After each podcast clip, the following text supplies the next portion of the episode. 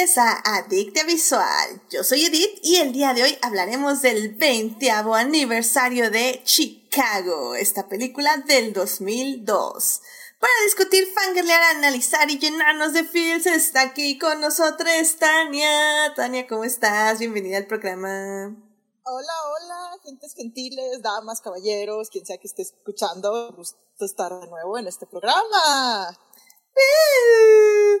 Muy bien, muchísimas gracias Tania por venir. Hoy hace, hace un rato que ya no te pasabas por acá, así que qué bueno que andas por acá. Pues ya ven, vengo perfectamente preparada, básicamente hasta compré la película para la ocasión. Eso. Sí, no, no, Tania, nada de medios alternativos, no, no, no. Voy a comprar la película para verla. Luego sí, pero llega un momento en que como que, como que te quedas, bueno, ¿quiero 20 virus o, o pago 59 pesos? Y a veces te quedas, ay, bueno, son 59 pesos. Exacto, exacto, exacto. a veces vale la pena. Pero bueno, a ver, creo que ya vamos a tener a Dafne. Dafne, hola, ¿cómo estás? Ah, bien, peleándome con la compu.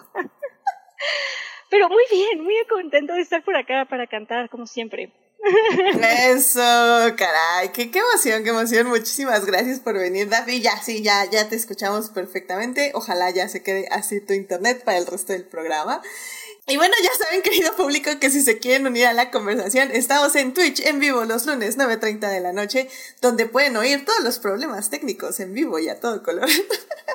y los miércoles en el chat de YouTube a las 9 de la mañana, ya sin problemas técnicos. Y bueno, pues muchísimas gracias a nuestros mecenas Juan Pablo Nevado y Saulo Tarso por patrocinar este bonito programa en Patreon.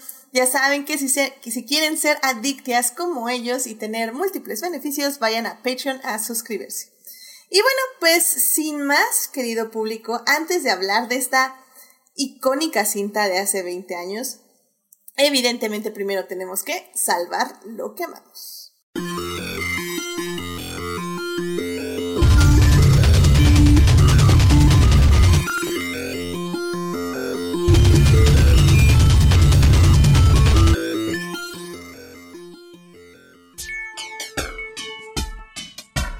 Muy bien, ya estamos aquí para salvar lo que amamos. Así que, Dafne, ¿a ti qué te gustaría compartir con el público esta semana? Esta semana, pues, eh, me regalaron un libro que yo ya tenía ganas de, leer y pues me lo regalaron.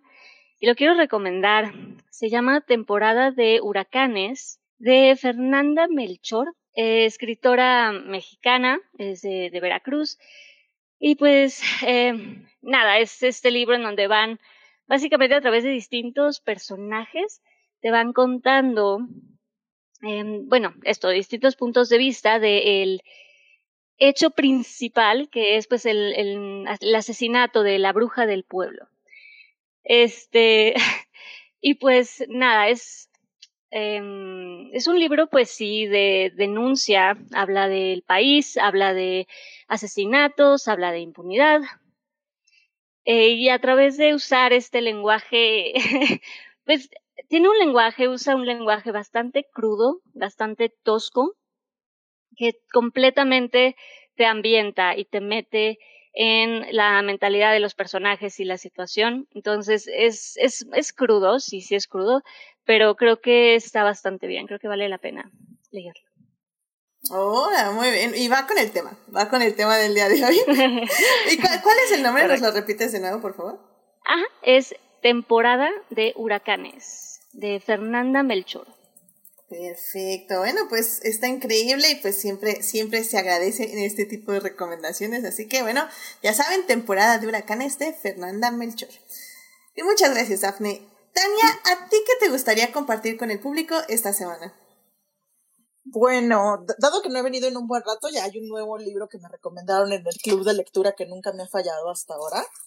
O sea, es un récord excelente. Ahora les traigo ciencia ficción.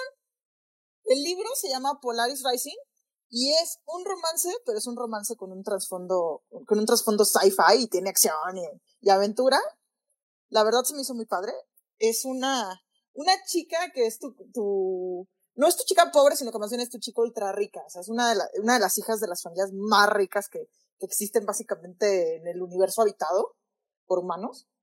Y pues se cuenta, la muchacha básicamente se escapó de su casa como suelen hacer muchas niñas ricas, Porque está la cuestión de que en este universo eh, los matrimonios volvieron a hacer negociaciones, como en muchos casos, hasta cierto, hasta cierto nivel la verdad es que no dejan de ser los matrimonios negociaciones.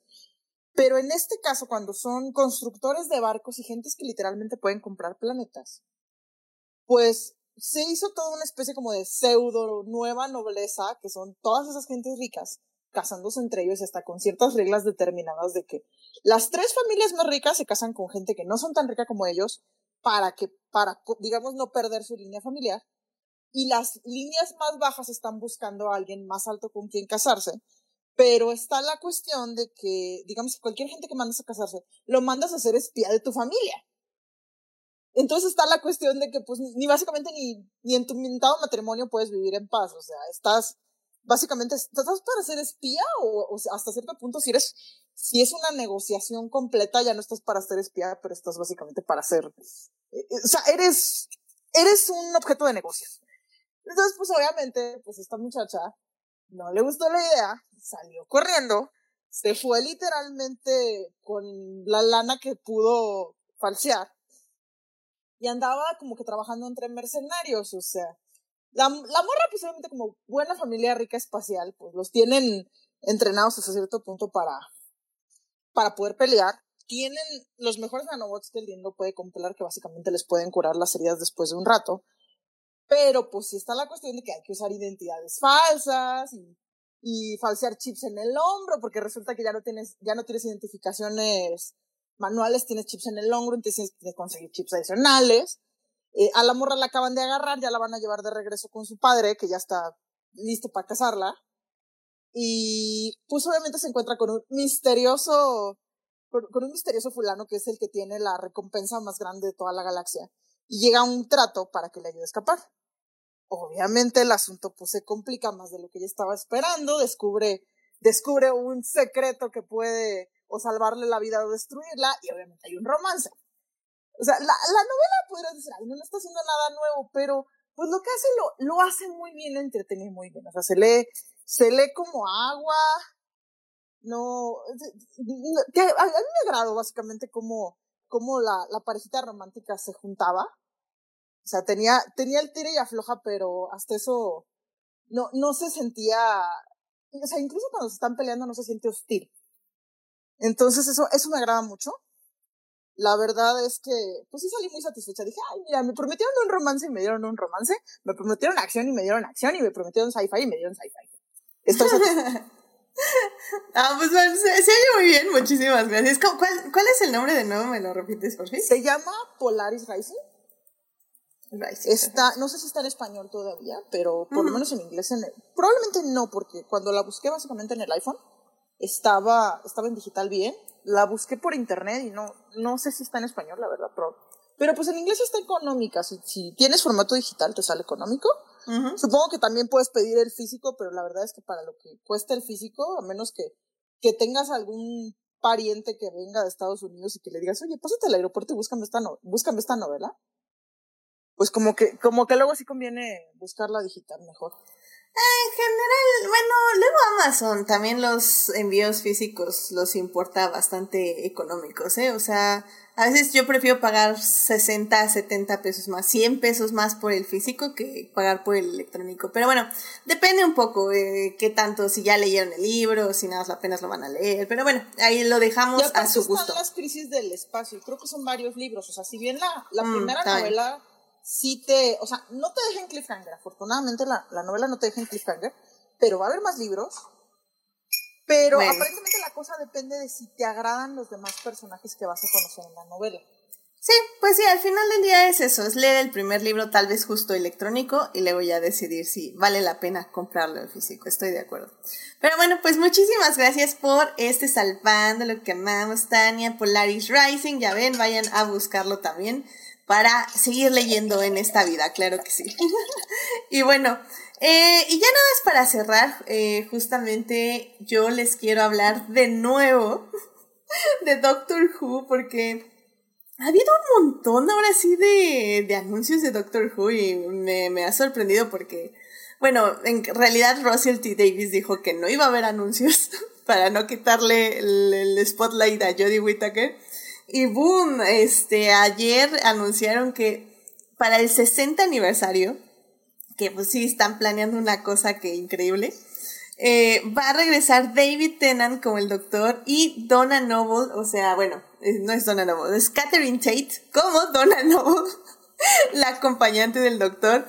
Y qué emoción. La verdad es que eh, esa pareja entre el doctor con David Tennant y Catherine Tate como Donna Noble fueron una de mis, este, una de mis parejas de Doctor Who, de Doctor Acompañante favoritas. La verdad es que Catherine Tate es, o sea, es, tiene un don natural para la comedia y para el drama que en serio me, me parece que de hecho esa temporada tiene de mis capítulos favoritos de David Tennant, de, de la era de David Tennant.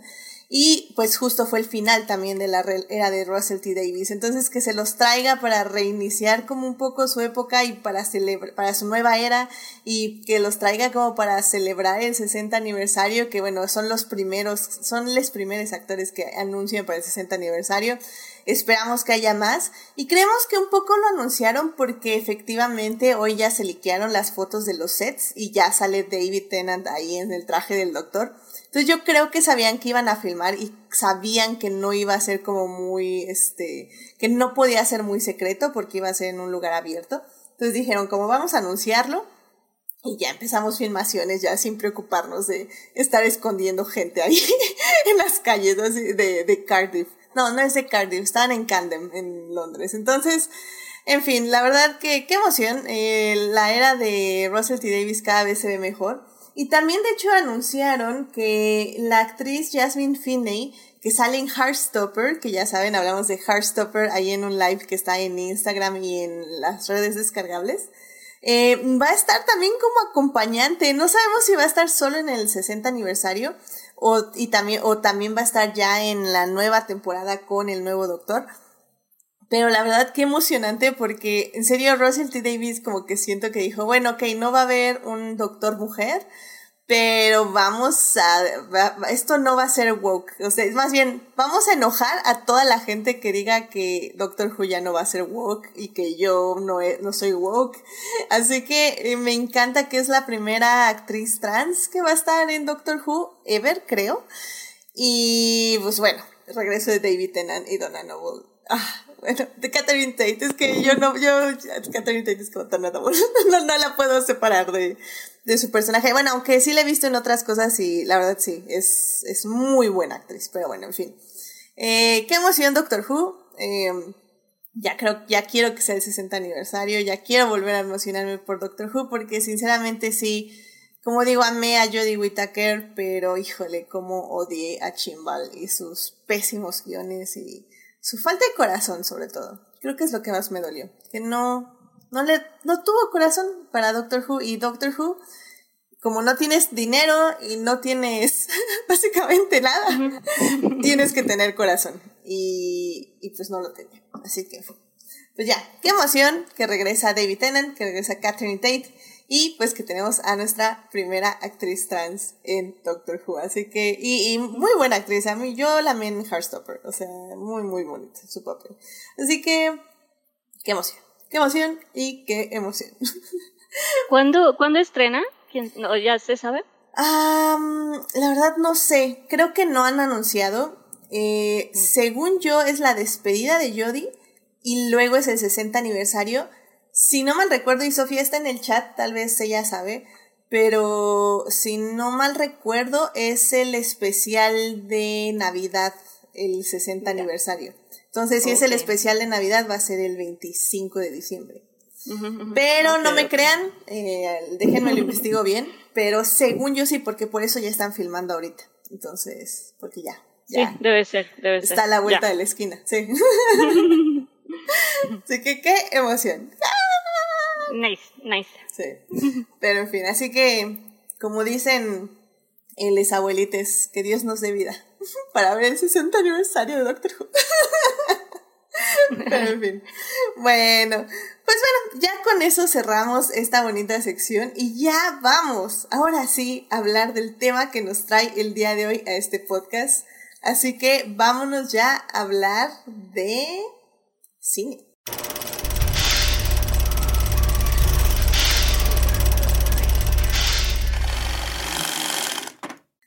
Estamos aquí para hablar de cine y el día de hoy vamos a hablar de Chicago, esta película que se estrenó en el 2002. Está dirigida por Rob Marshall y bueno, estuvo grandes actores y actrices sobre todo porque es una película casi completamente femenina. Y pues este estuvo actuando en esta película Catherine Zeta Jones, Renée Zellweger, también estuvo Queen Latifah, Richard Gere, John C. Reilly, Christine Baranski, Lucy Liu, entre muchísimas otras personas. Pero bueno, es básicamente, son les principales. Y bueno, esta película también estuvo nominada para Oscars, ganó a Mejor Película. No, no, no, fue, fue una cosa que en serio cautivo el 2002 definitivamente. Y pues hoy vamos a hablar de sus 20 años y para ello, en la primera parte les vamos a decir de dónde viene esta película, les vamos a hablar de la producción y un poco por qué dislumbró básicamente la segunda parte ya les vamos a hablar de la película per se, porque sí, este es un musical, pero yo creo, y me atrevo a decirles de una vez, personas que no les gustan los musicales, que es un musical que eh, desafía un poco cómo se entiende el musical. Entonces vamos a hablar de ello también ahí en la segunda parte. Y en la tercera parte vamos a ver eh, si sobrevivió estos 20 años, estos 20, sí, cómo ha sobrevivido estos 20 años, si envejeció bien, y, tal vez sí dice algo un poquito más de las épocas que vivimos en este momento. Así Literal en este momento. Literalmente. Así que bueno, pues sin más, vámonos a la primera parte. It is not a donut hole, but a smaller donut with its own hole. And our donut is not hole at all. Muy bien, ya estamos aquí para hablar de Chicago, esta película del 2002 que se estrenó, eh, más bien que se estrenó en el 2002. Ay, perdón, no es que en serio que irme es, no sé, ahorita no sé dónde anda mi cabeza, perdón por los errores, pero bueno, eh, la película, de hecho, la pueden ver en HBO Max, está ahí disponible para que la vean, pero bueno, si no tienen HBO Max, está disponible en diversas plataformas como renta y compra, y como nos dijo Tania al inicio del programa, está en 60 pesos, o sea, la verdad creo que vale muchísimo la pena que la compren o la renten, porque realmente es una película muy, muy interesante. Eh, la película se estrena, de hecho, el 10 de diciembre del 2002 en Estados Unidos y aquí en México llega hasta el 28 de febrero del 2003. Eh, esto es más que nada porque ya saben, casi siempre las películas nominadas al Oscar las sacan justo un poquito antes de los Oscars para que ya lleguen así, ahora sí que con todo a los Oscars, sabiendo ya quién, quién está nominado y quién no. Y bueno, pues este, pues Dafne, no sé si nos quieras contar un poquito de dónde se originó o de dónde está basada esta película de Chicago. Chicago el musical se basa, bueno, ok, la película se basa en una obra musical de Bob Fosse y Fred F. Ellos la, escriben. Y al mismo tiempo, la, el, musical se basó en una obra de 1926, me parece, que escribe Maureen Dallas Watkins, que, bueno, ella era reportera y se inspiró, basó esta obra en crímenes reales que ella había cubierto, de hecho, para el Chicago Tribune, que ella, para el que ella escribía, para el que ella trabajaba, y se basa en dos eh, personajes eh, reales, en eh, una de las, de las mujeres en las que se inspiró es Belua Annan, que inspira el, el personaje de Roxy Hart, básicamente, y eh, la otra chica, me parece, se llama eh, Belle Brown. Eh, y bueno, básicamente, digo, en sí, ellas, estas dos mujeres, en realidad no, no, no tenían nada que ver entre, entre ellas, pero pues de nuevo, Maureen Dallas pues reportó ambos casos y se inspiró y pues de ahí salió esta obra de Chicago. digo, esto es del 26 de 1926. Y bueno, básicamente era pues, un poco lo, mismo, ¿no? Es el mismo mensaje, esta idea de, de denuncia, de alguna manera, el sistema judicial, por decirlo de alguna manera, y la opinión pública y cómo, cómo esta se ve, eh, es muy fácilmente manipulable y todo este como discurso que, que trae en Chicago. pues está desde la obra de, de 1926. Y bueno, pues básicamente de ahí, pues de ahí nace el musical, que obviamente pues ya Bob Fosse pues le pone todo el, literal, todo el jazz y todo el, las, eh, toda la brillantina digamos. la brillantina. No, y digo, para quien no haya visto la película, porque aquí creo que sí perdonaría a las personas que no han visto la película, porque no es así, o sea, sí lo es. Yo lo sé, Dafne, no, que no, tranquila, respira. Yo sé que es muy importante, pero eh, creo que no es tan renombrado, me atrevería a decir, no es tan conocido el musical per se. pero bueno, nada más para que, para quien no la hayan visto, eh, la película se trata de una, eh, una mujer que sueña con ser una bailarina de, ¿cómo? Una vedette, se podría decir, que sueña ser como una vedette. Y bueno, pues está, tiene, está casada, pero tiene un amante, porque este amante le iba a conseguir una audición. Y cuando el amante le dice, ajá, le, dice... Es una bailarina de vodevil. Ah, vodevil. Es una, bueno, quiere ser una bailarina de vodevil. Y cuando el amante le dice, no, no, es que yo nada más, ahora sí que nada más me quería acostar contigo, yo no tengo ninguna conexiones, ella lo mata y es mandada a prisión donde pues básicamente la quieren colgar por su crimen y ella va a tener que hacerse como publicidad para que el jurado simpatice y el público simpatice con ella y pues básicamente no la maten, no la cuelguen. Y, y, todo esto transcurre a través de números musicales y tenemos, estamos en la cárcel, conocemos a otras este, mujeres que han matado igual a sus parejas por X y Z. Eh, y y también están tratando como justamente de cambiar sus narrativas para que el público se compadezca de ellas y las dejen salir libres. Y, o al menos no las cuelguen.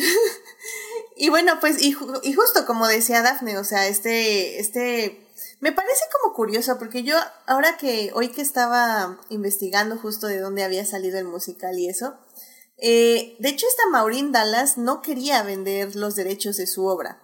Eh, ella no quería que se convirtiera esto en una obra musical ni una obra de teatro así como más este espectacular, justo porque lo que ella tenía era más que nada como un reportaje justamente de estas dos mujeres que habían cometido crímenes y pues estaba como muy en eso, muy acerca de un periodismo realista, por decirlo de alguna forma. Y es hasta que ella se muere que la gente que hereda los derechos de su obra es que ya decide venderlos y que ya pueden conseguir, eh, más bien ya pueden convertir su guion en la obra musical de teatro. Que en su momento también sé que falló mucho, que a nadie le gustó ese musical y fue creo que hasta los noventas donde otra vez se revive ese musical, se vuelve a armar en, en ahora sí que en el stage, en el teatro y que tiene mucha, mucha, este, y que bueno, tiene mucha... Ah, le va muy bien. tiene mucho éxito, tiene mucho éxito el musical, pero ya esto es hasta los 90, también por eso me parece como muy interesante cómo este, ahora sí que toda esta narrativa surge en los 20 y literalmente se transporta hasta los 90 para tener éxito de nuevo, ¿no? Entre el público. Eso está, eso está padre, me, me interesó mucho. Pero bueno, pues este, justamente Tania, ¿tú, tú cómo llegaste a este musical? ¿Cómo conociste Chicago? Y, y pues sí, ¿cuál, ¿cuál fueron tus primeros este, impresiones? Pues yo lo vi básicamente cuando empecé a ver los letreros en el cine. O sea, empezaron en el cine local. Empezaron a poner, pues obviamente, los, los cartones grandes básicamente con René Zellweger y Catherine Zeta-Jones así posando y también Richard Gere. Con un, con una, con, con, un encabezado que de, hecho tenía mucho golpe, de si no puedes ser famoso, sé infame, pero en inglés, que es If you cannot be famous, be famous. Y, y pues la verdad eran, se veían puestos muy padres, aparte que, que, se veía todo muy colorido y promete ser un musical. Y a mí la cosa es que a mí si me prometes musicales es así de, ay, bueno, sí te voy a dar chance, me gustan mucho los musicales. Por eso yo no entendía a la gente de, ay, es que es un musical. O sea, yo, yo nunca entendía a esa gente. Yo así con cara de, ¿por qué odias la diversión? Y fue una de las películas que me quedé con ganas de ver en el cine. O sea, a la hora de la hora no pude ir. Y me dolió, entonces pues la terminé viendo en medios alternativos y, y, me divertí muchísimo, la verdad. O sea, a mí me gustó mucho, me divertí muchísimo. Aunque de repente pasó que un pariente, como, como que se obsesionó con ella, pero más estaba obsesionado con, con, con, con Maya en particular. Entonces, pues ponías el block tango y pues a la hora de la hora lo primero que vi de la película fue el block tango y me quedé, no, si toda la película está así, la neta sí la quiero ver, o sea. Era, la, la, el, el video se veía fantástico, o sea, había baile, o sea, la, historia de las seis asesinas, las seis asesinas casadas, así como que, wow. Y, y pues cuando vi la película me quedé, bueno, hay altas y bajas, pero la verdad es que sí me divertí mucho, o sea, sí me latió. No, no la, no la compré básicamente hasta ahorita, pero pues luego me quedé, bueno, como que tuvo varios premios Oscars, pero como que le tiraron piedras y no le tiraron piedras y como que se quedó un poquito al lado porque, pues, lo mismo que decían, o sea, el, musical técnicamente estaba muerto en cuestión de la audiencia, o sea, Mulan Rush como que lo pudo revivir un poco, pero por más que muchos trataron de seguirle, como que nunca terminaban de, de dar. O sea, el, musical realmente no podía revivir como género completo. O sea, había, llegaban algunos y, les podía ir bien o les podía ir mal, pero no lograban levantar completamente el género. O sea, ya no era definitivamente la época en que el, sistema de estudios hacía súper mega musicales y un montón cada año, pues ya fue algo que había terminado. Pero pues lo siguen intentando. A veces algo pega en Broadway y eventualmente vamos a hacer la película y hacen la película y puede no salir, puede salir y puede no salir. Pero, pero pues sí, la verdad es que yo tenía ganas de verlo. Eh, la, la vi, sí, sí, me, sí cumplió mis expectativas, pero pues aparentemente el resto del público no tenía expectativas, entonces la, pues la película sí triunfó en varios Oscars y todo eso, pero, pero como que en lo que fue mis círculos no, no hablan mucho de eso, a menos que que alguna, alguna actriz en particular que haya salido en la película les haya gustado y es así, ah, sí, me acuerdo lo fantástico que se veía fulanita. Y de hecho, qué, qué bueno que mencionas Mulan Rush, porque bueno, eh, Mulan Rush se estrena un año antes de Chicago, se estrena en el 2001. Y recuerden que hablamos de Mulan Rush aquí en el podcast y bueno, también eh, me encanta, o sea, Fab, musical Fab. Y de hecho sí, yo creo que justamente fue este el inicio de los 2000 donde fue el revival, ¿no? De los musicales, siento yo.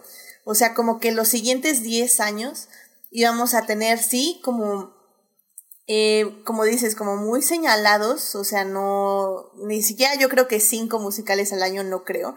Yo creo que tal vez uno, pero eran como musicales importantes y eran musicales que iban poco a poco a abrirse el paso para que, no sé, para que justamente 20 años después, eh, como el año pasado, ya tuvimos como tres musicales muy importantes, ¿no? En el mismo año y eso, eso ha sido también interesante de ver.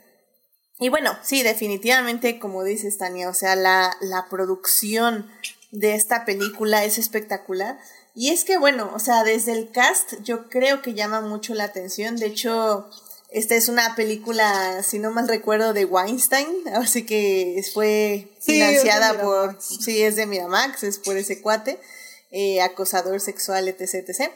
Y, y bueno, pues un poco por ello, porque ya sabemos cómo eran las conexiones con este tipo y todos los básicamente eh, sobornos eh, legales y, y, de otras virtudes. Este, bueno, no, vicisitudes más bien, no virtudes. Em, realmente el cast es muy, muy interesante. O sea, tenemos a Catherine Zeta Jones y a Richard Gere, que en su momento yo creo que ya eran grandes eh, nombres en la industria.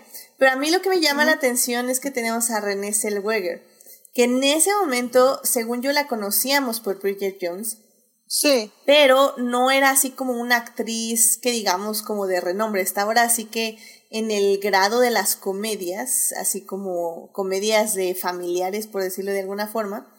Y también eh, estaba categorizada eh, muy gordofóbicamente, evidentemente, en su papel de Bridget Jones, que decían que era gorda, y voy a ponerle comillas, comillas, subrayarlo en itálicas, porque evidentemente ya que la ves, este, en la película pesa como 50 kilos o algo así, es de lo que se está quejando y tú así como, ok, este, gordofobia en la industria más no poder.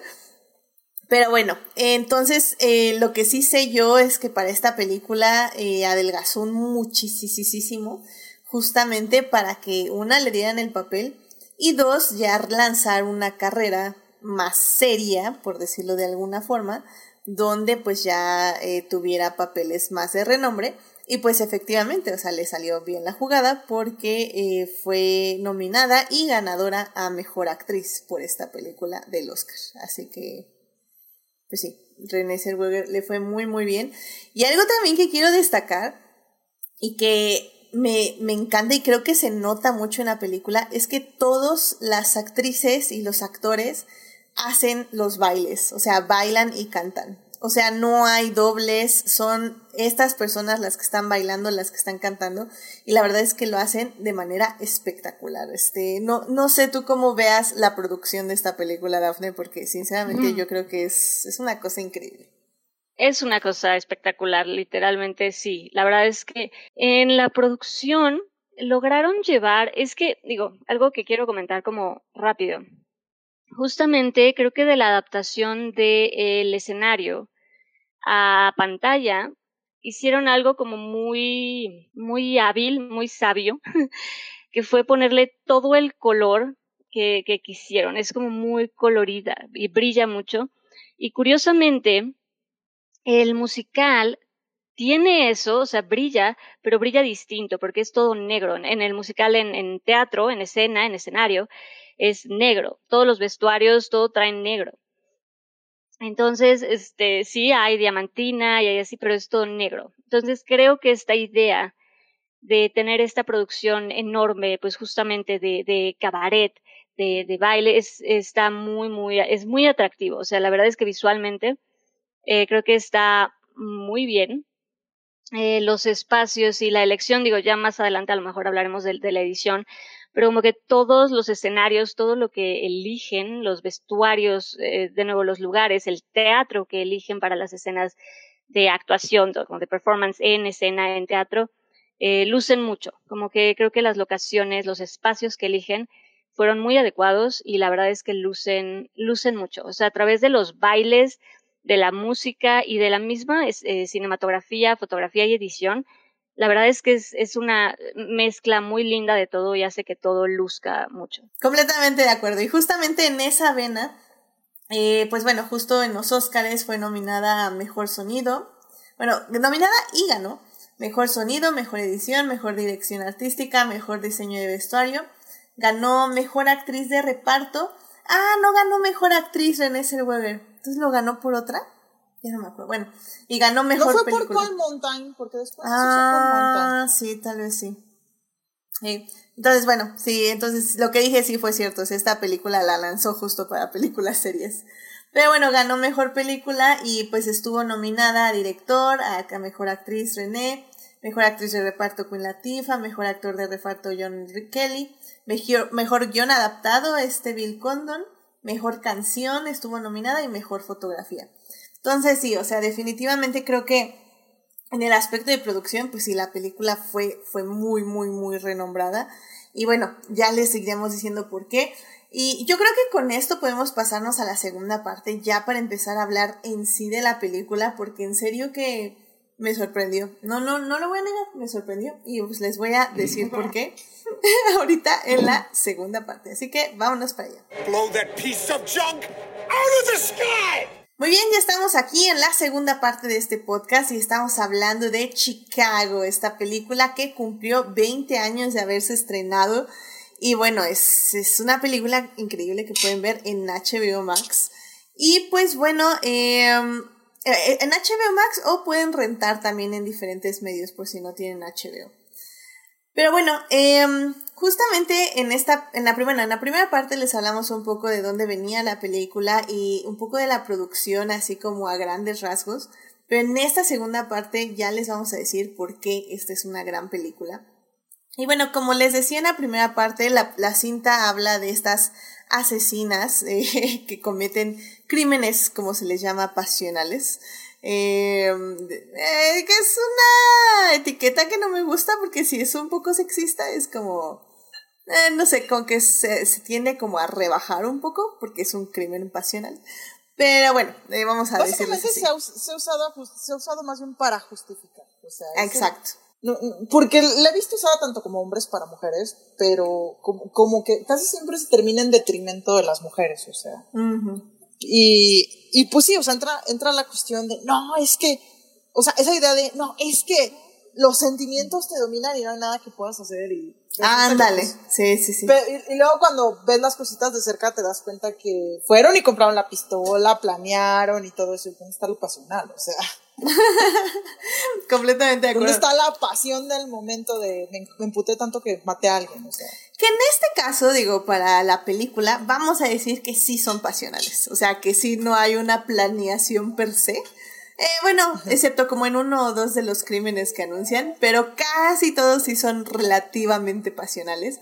Pero como bien dices, o sea, al final del día hay una historia detrás de ello, o sea, no es como que nada más se te fue la chaveta y mataste al esposo o a la esposa, ¿no? O sea, sí hay un proceso detrás que lleva como a, la, a esa conclusión fatídica. Aparte está la cuestión de que cómo se usa, o sea, básicamente cuando cuando una mujer comete un crimen pasional es, no, es que básicamente pierden todo raciocinio. Y cuando un hombre comete crimen pasional es, ¿cómo no va a cometer un crimen pasional si su honra? O sea. Mm, exacto. Sí, también. Entonces, a veces, o sea, es más bien cómo se usa el término, o más bien cómo se mal usado el término. Y de hecho a mí me gusta mucho, porque como les digo, eh, me gusta mucho cómo esta película lo usa. porque como les digo, la verdad me sorprendió. Yo recordaba, yo vi Chicago, pues igual, o sea, yo la vi, la vi cuando se estrenó en los cines. Y hace mucho que no la veía, amo el soundtrack, lo he escuchado miles de veces, pero no recordaba la película en sí.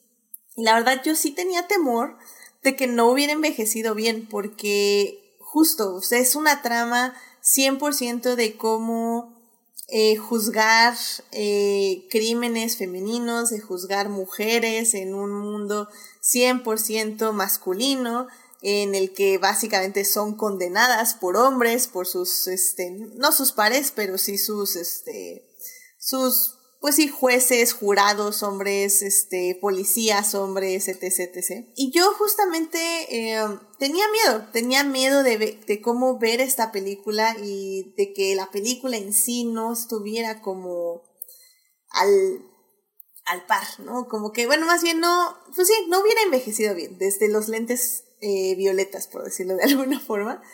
Y la verdad es que me sorprendí mucho porque la película tiene muchas capas y vamos a discutirlas, pero también una cosa que me sorprendí y es lo que les decía a las personas que odian los musicales y que tal vez no les gusten los musicales, es que también de inicio me sorprendió mucho cómo el musical entraba en la película, porque ya sabemos que eh, la onda de los musicales es que inician eh, las, los personajes en la vida real y de repente empiezan a cantar, ¿no? Y que es algo que a mucha gente no le gusta, porque ¿quién se suelta a cantar en medio de la calle, excepto Daphne y Edith, este, todos los días, ¿no? Pero aparte de Daphne y Edith, nadie lo hace.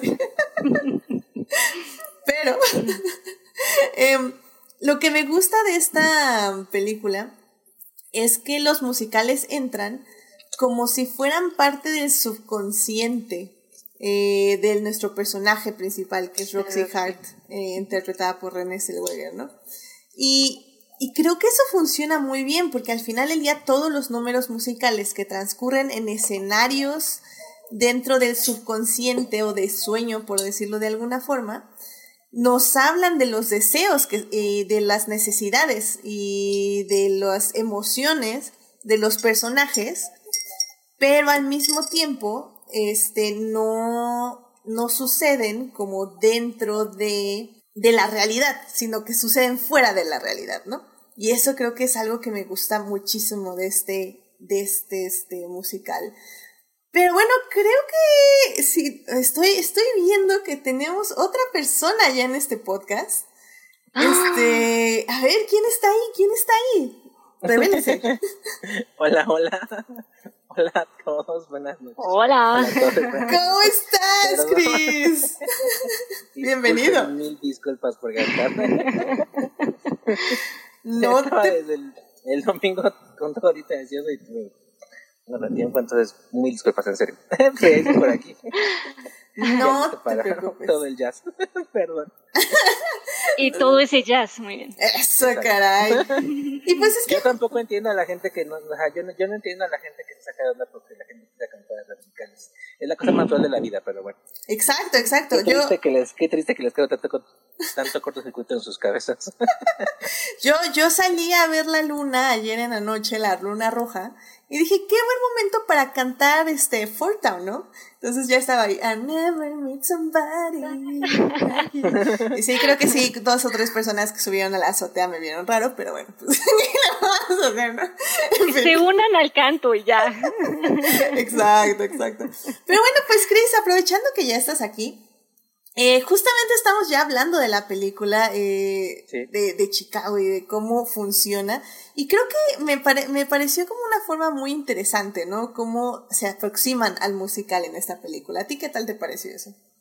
Fíjate que es muy padre porque, como dices, eh, eh, a, a lo mejor le da a la audiencia como que un, un pie de entrada mucho más sencillo, en el sentido de que la audiencia inmediatamente entiende que son como eh, sueños oníricos, por así decirlo, los que está viendo en respecto a los números musicales.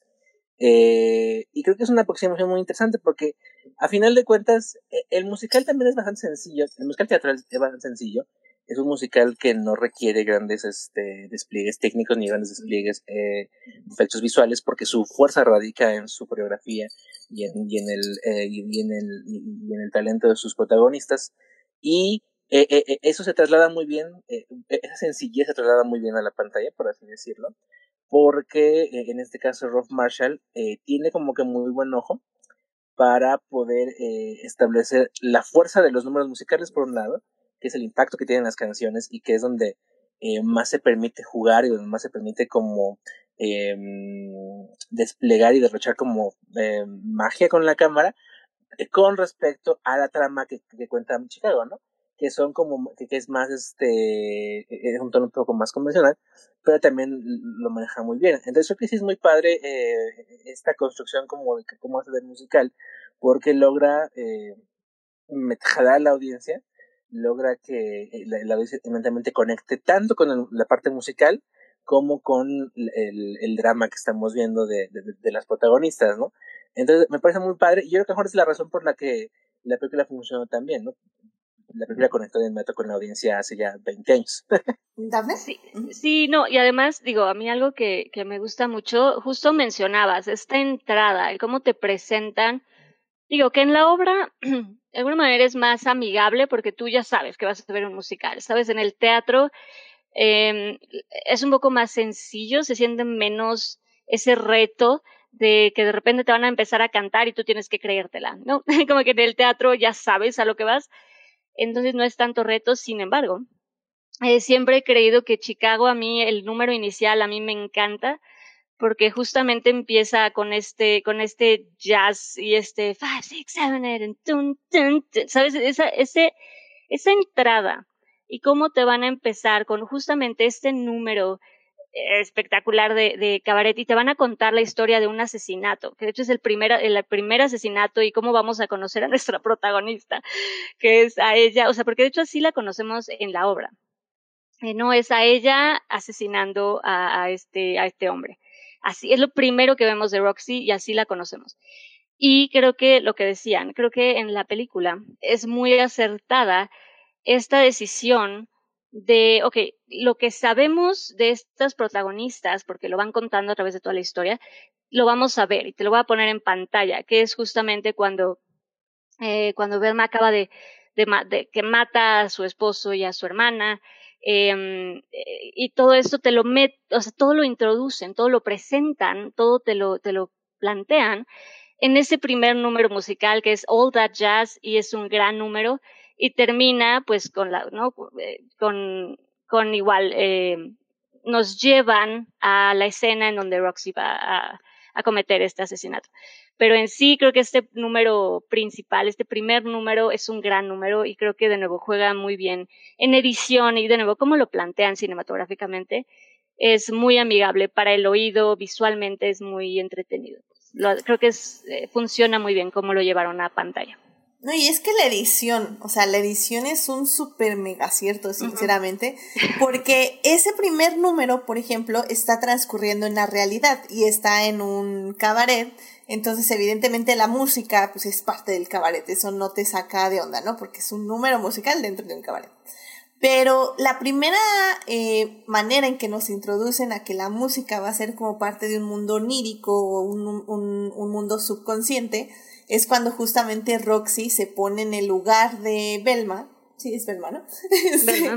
se pone en el lugar, sí, se pone en el lugar de Belma a cantar justamente en el escenario, que es una partecita súper chiquita, y luego la sacan de su ensoñación para ya regresar a la realidad. Pero por otra parte te dice lo que necesitas saber de Roxy, o sea, cómo ve el mundo y cómo se ve a sí misma y qué quiere, o sea, en tres segundos ya sabes, ya sabes, ok, esta chica quiere ser famosa, quiere ser la cantante y, va a ver el mundo a través de como si el mundo fuera un teatro.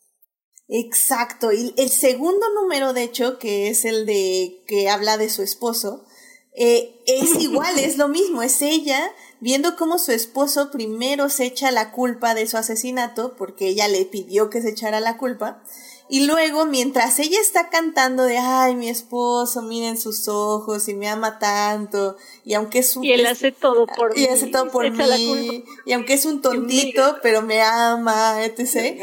Y cuando de pronto el policía que está interrogando en la realidad al esposo, le dice, ah, sí, era Fred, quién sabe qué. Ah, ¿cómo? Él era el que nos vendía los muebles. Me mintió. Se lo estaba, este, estaba teniendo relaciones con él. Y nada. Y entonces, justamente la, en la música empieza a cambiar porque Roxy no se lo está diciendo en la realidad, no le está reclamando de que se calle, pero lo está pensando. Y lo está pensando en la canción. Y eso, o sea, en edición es, o sea, bueno, y eso es lo primero. Está muy bien.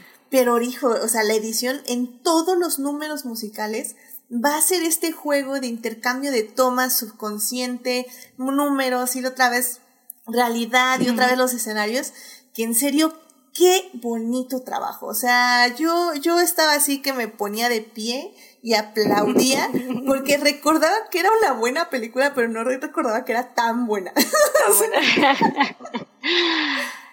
No, sí, es, es, está muy bien. Y te digo, ese, sí, ese número también, que, que, como dices, la edición es una maravilla. Además, la letra, que qué risa de letra. Sí. Que justamente empieza a cambiar. Dice lo mismo, pero cambia el tono, ¿no? Como, como si es, es, un baboso, es un idiota, ve lo que está diciendo, cállate, cállate, cállate.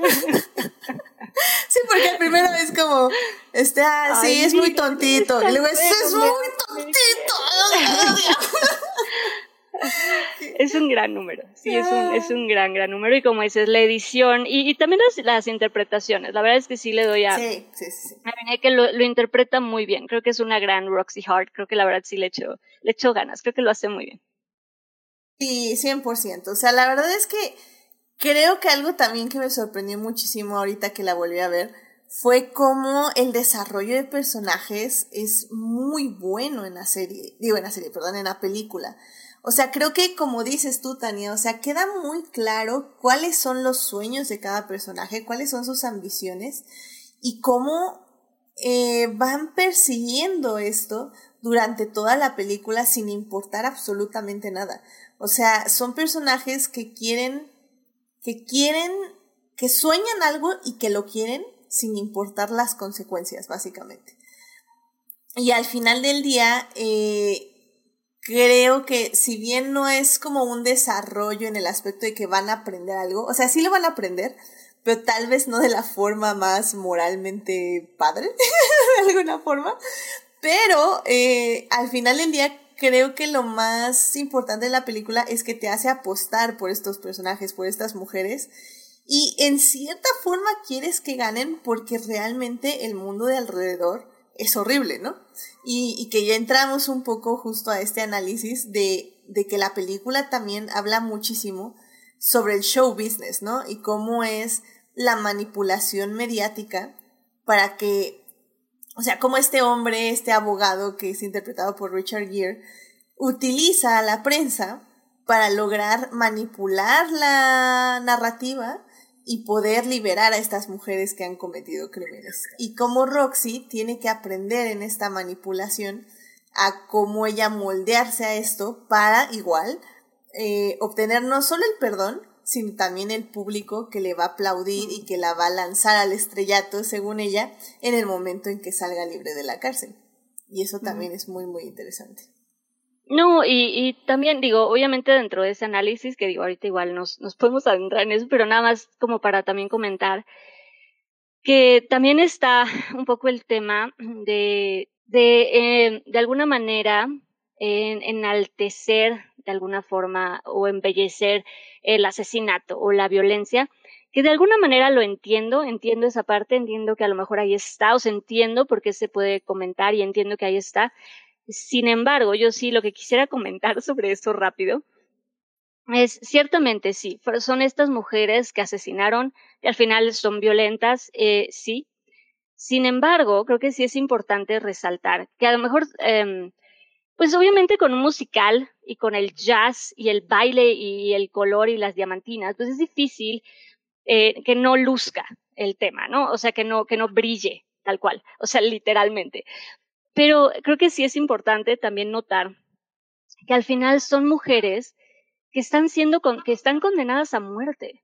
O sea, estas mujeres van a morir por lo que hicieron, ¿sabes? O sea, no es como que no pasó nada, o sea, ¿sabes? Como todo está bien y se condena y se o sea, y digo, y perdón, y, no se condena y no pasa nada y lo hacen y quedan libres, ¿no? O sea, son mujeres que sí hicieron mal, se equivocaron, pero van a pagar por sus errores, a menos, a menos que tengan un chingo de dinero y puedan pagar un abogado que pueda mentir por ellas para salvarles la vida. Porque si no tienen dinero para pagar a un abogado para salvarles la vida, eh, mueren. Y lo vemos, ¿no? Una, esta, este personaje que es único, que lo que sabemos es que no es culpable, que dice que es eh, not guilty, inglés, ¿no? La que, no que, ajá, que, que, dice not guilty, que no es culpable, que era inocente. Sin embargo, eh, muere. Y digo que a lo mejor ya luego hablamos de esa escena, pero qué buen momento y, y, la verdad es que en pantalla ese momento es increíble. Pero a lo que yo voy es, al final son mujeres que sí están siendo castigadas, te digo, a lo mejor eso se pierde un poco por, por, eh, por todo el, el, mundo musical y el color, pero al final sí están siendo castigadas y, y literalmente juzgadas por sus actos. Sí, sí, completamente de acuerdo. Es que creo que a mí lo que más me gustó de, esa, de la película, en esta vez que la volví a ver, es que justo entiendes muchísimo mejor, o al menos yo entendí muchísimo mejor, que, o sea, podemos, es muy fácil juzgar a estas mujeres, ¿no? Cómo se sexualizan, cómo usan, eh, en sí, sí, la sexualidad para obtener lo que quieren, eh, cómo tienen que verse bonitas, eh, cómo quieren verse bonitas, cómo quieren tener joyas, cómo quieren tener este, fama y etc. O sea, creo que es muy fácil verlo desde el lado frívolo.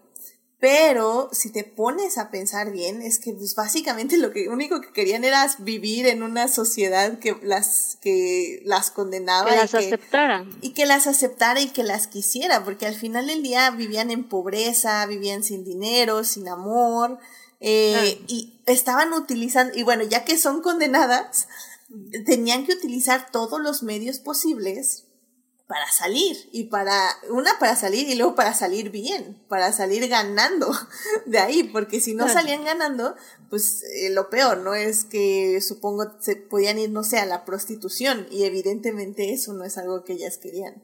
Y, y en ese aspecto, por ejemplo, me sorprende que la película sí es muy sensual, en los vestuarios, en las tomas, en los bailes, porque bueno, pues es que los bailes son increíbles. Pero me sorprende que la cámara no sexualiza. Eh, no sé ahí cómo tú la sentiste, por ejemplo, Tania, porque yo sinceramente sentí una cámara muy respetuosa de... O sea, o sea, sí, había momentos en que mostraba cosas, pero en general yo sentí una cámara muy respetuosa, lo, que, lo cual me sorprendió mucho para, pues, ser de un director con un fotógrafo, con un escritor, que todo el mundo servía a Harvey Weinstein. o sea, la verdad es que quedé un poquito en shock de lo, de lo respetuosa que era la película. Ya sé, ya sé. Es que no, no sé, porque ponle tú que, que siento que la, cámara respetuosa puede ser depende del cristal de donde se mire, pero quizás supongo que sientes eso porque, porque aquí la gente básicamente hasta te, hasta te posa para la cámara, se mueve, o sea, no la sientes como la cámara bullerista. Entonces está la cosa de, o sea, la gente siente que está en un teatro y que está, y que o sea, derrocha tu sensualidad, seduce al público. O sea, y yo creo que por el mismo asunto de que los actores se sienten muy de, de, o sea, no, o sea, yo vengo a demostrarle al público que soy la mujer más deseable de todo este, este escenario, soy el, el sex symbol, o sea, el Richard Gere básicamente es conocido por American Gigolo, y, y cómo movieron una narrativa de, no, el primer sex symbol hombre de Hollywood y todo eso, que eran puras mentiras, ¿verdad? Pero la gente sí se lo creyó en su tiempo. Entonces, o sea, el puro hecho de que los actores sí se sienten como que sazonados en su rol de, o sea, hola, soy fulano y vengo a seducirte. Y, y ya sé que, ya sé que fulano, sutano y mengano ya vino a seducirte antes, pero yo también vengo a seducirte, o sea, y, y, si, y no, no lo sientes, que no lo sientes básicamente en desventaja, o sea, cada uno está tratando de superarse al anterior. Como que, como que eso es lo padre, o sea, digamos que una, pues, el, hecho de una, como que de una sensualidad consciente, es como que lo que lo hace así como que wow, o sea, eso, eso yo creo que es lo que, lo que, lo que lo diferencia, o sea, que no, que no sientes que como que, ay, de repente pues el director se puso de acuerdo con este otro actor para agarrar a la actriz de sorpresa y, y esa fue la escena controversial del filme. O sea, podría decir nombres, pero creo que no tiene caso. O sea, creo que aquí el, el hecho de que notas que los actores ensayaron, ensayaron, ensayaron, ensayaron, ensayaron, ensayaron, y, y les, y se fueron a, y les fueron a poner la ropa que mejor los iba a ver. Como, como que es lo que, lo que se siente agradable, digamos, en, en cuestión, y que a la vez la hace como que tan icónica. Claro, no, y que además sí era un reto, porque digo, Chicago sí es un clásico. yo Chicago sé, es un yo clásico sé. y, y, es un clásico en el mundo musical, o sea, en el teatro fue muy querido, o sea, como es, a lo mejor tardó tiempo, pero fue muy querido. Entonces creo que sí se sabía también el, el peso que había en, en representarlo y en adaptarlo. Y creo que en cuanto a actuaciones, eh, pues creo que la verdad lo, lo, le echaron ganas. Creo que la verdad es que lo hacen todos eh, muy bien. Creo que cada quien en su personaje son muy rescatables eh, todos. Lo hacen creo que muy bien. No, y digo, con el respeto de, a Tania, o sea, mi abuela sueña con Richard Gere desde que lo vi en Mujer Bonita. no, Así que sí, digo, no, digo, no, sí era. No, y en su momento sí fue como muy... Curiosamente creo que básicamente, o sea, el caso de American Gigolo, de que nos los quisieron vender como el sex symbol, quizás no fue lo verdadero. Resulta que yo creo que terminó seduciendo a la gente más en Mujer Bonita que en American Gigolo. Sí, sí, sí, sí, sí. Muchos fans y, y de, de, de, esa época, o sea, uh -huh. tanto... Y hay que recordar que Mujer Bonita es un landmark del cine, a final de cuentas. Entonces, uh -huh. este, sí, sí. Y, y, el, y, y, y, los fans que le acarreó tanto a Julia como, como a Richard Gere, yo creo que hasta la fecha son los que en muchos casos le siguen por eso, ¿no? sí, que bueno, Richard Gere sí, desapareció, de los ¿no? Dos como uh -huh. este, sensuales y adorables personas, ¿no? sí, sí, completamente. Que Richard Gere siento que desapareció un poco. Julia Roberts igual, siento que ya ha dejado de hacer películas, pero Richard Gere más. Ya no, no recuerdo cuándo fue la última vez que lo vi. Pues apenas estaba viendo que creo que Julia Roberts creo que tenía 20 años o 10 años que no hacía una comedia eh, ha estado romántica. en series, creo que ha estado en series. Y decía que era que porque ella sentía que necesitaba un guion que estuviera a la altura de, de, de, este, de su carrera, por así decirlo, en cuanto a comedia. Y, y por eso tardía es... mucho en elegir los proyectos, ya no, ya no los elige así como en los noventas, ¿no? Que si era uno tras otro, tras otro en cuanto a comedia, ¿no? específicamente. Porque drama sí ha hecho también.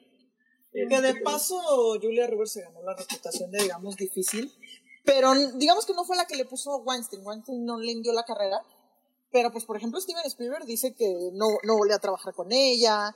Entonces está la cuestión de que probablemente había gente que no quería trabajar con ella y ella gentes con las que no quería trabajar. Y pues mm. llega el punto de que, ay, bueno, ¿sabes qué? Soy Julia Roberts. O sea, me, me, me va a hablar Lancome básicamente para hacer un comercial por quién sabe cuántos miles de pesos y poner mi cara en todas partes. O sea, ¿para qué rayos tengo que andar en esto? Sí, voy, voy a estar bien. sí, o sea, así como que muriéndome de hambre, no voy a estar.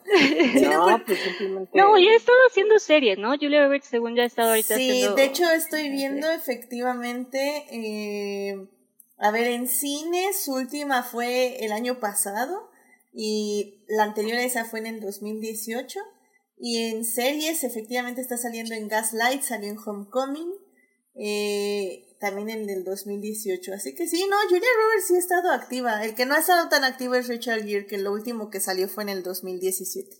Así que sí. Ah. Pero por otra parte, creo que Richard Gere tampoco le ha estado insistiendo a la gente. O sea, él también tiene cara de, ¿saben que yo trabajo cuando quiero? Sí, está bien, oye. Oye, pues, es que ¿quién, quién no quisiera? Ese es el sueño dorado. Yo trabajo cuando quiero. Sí, ya, puedo vivir el resto de mi vida en paz. Vivir y, este, y, y trabajar cuando quieras nada más, así como, ay, se me divertido este papel. O sea, hay, hay actores que tienen hambre, hambre, hambre. Y, la- y nunca Sí. se les quita el hambre en toda la vida, pero. Pero yo creo que, o sea, Richard Gere es de los de, pues mira, si se ve padre, voy. Exacto. Pero bueno, ya, ya regresamos a la película. No, y, Ajá, y digo, sí, así como rápidamente, Adelante, como para, para traer de vuelta el tema. creo que Richard Gere, como Billy Flynn, lo hace, de verdad creo que lo hace muy bien.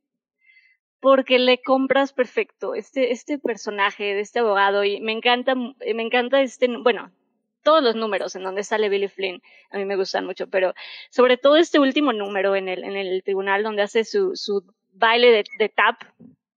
No sé, me encanta. Como en, en general, me gustan mucho los números de, de Billy Flynn. Para mí sí son como highlights. Los disfruto mucho, no sé. Es que son bien padres y también narrativamente son muy ricos, sobre todo el primero donde lo conocemos. Literalmente en el número musical nos está diciendo que lo único que le importa es el amor. Es el amor. Y así, ah, a mí no me compres nada caro, eh, diamantes, nada de eso, eso yo no lo quiero, ya a mí no me sirve.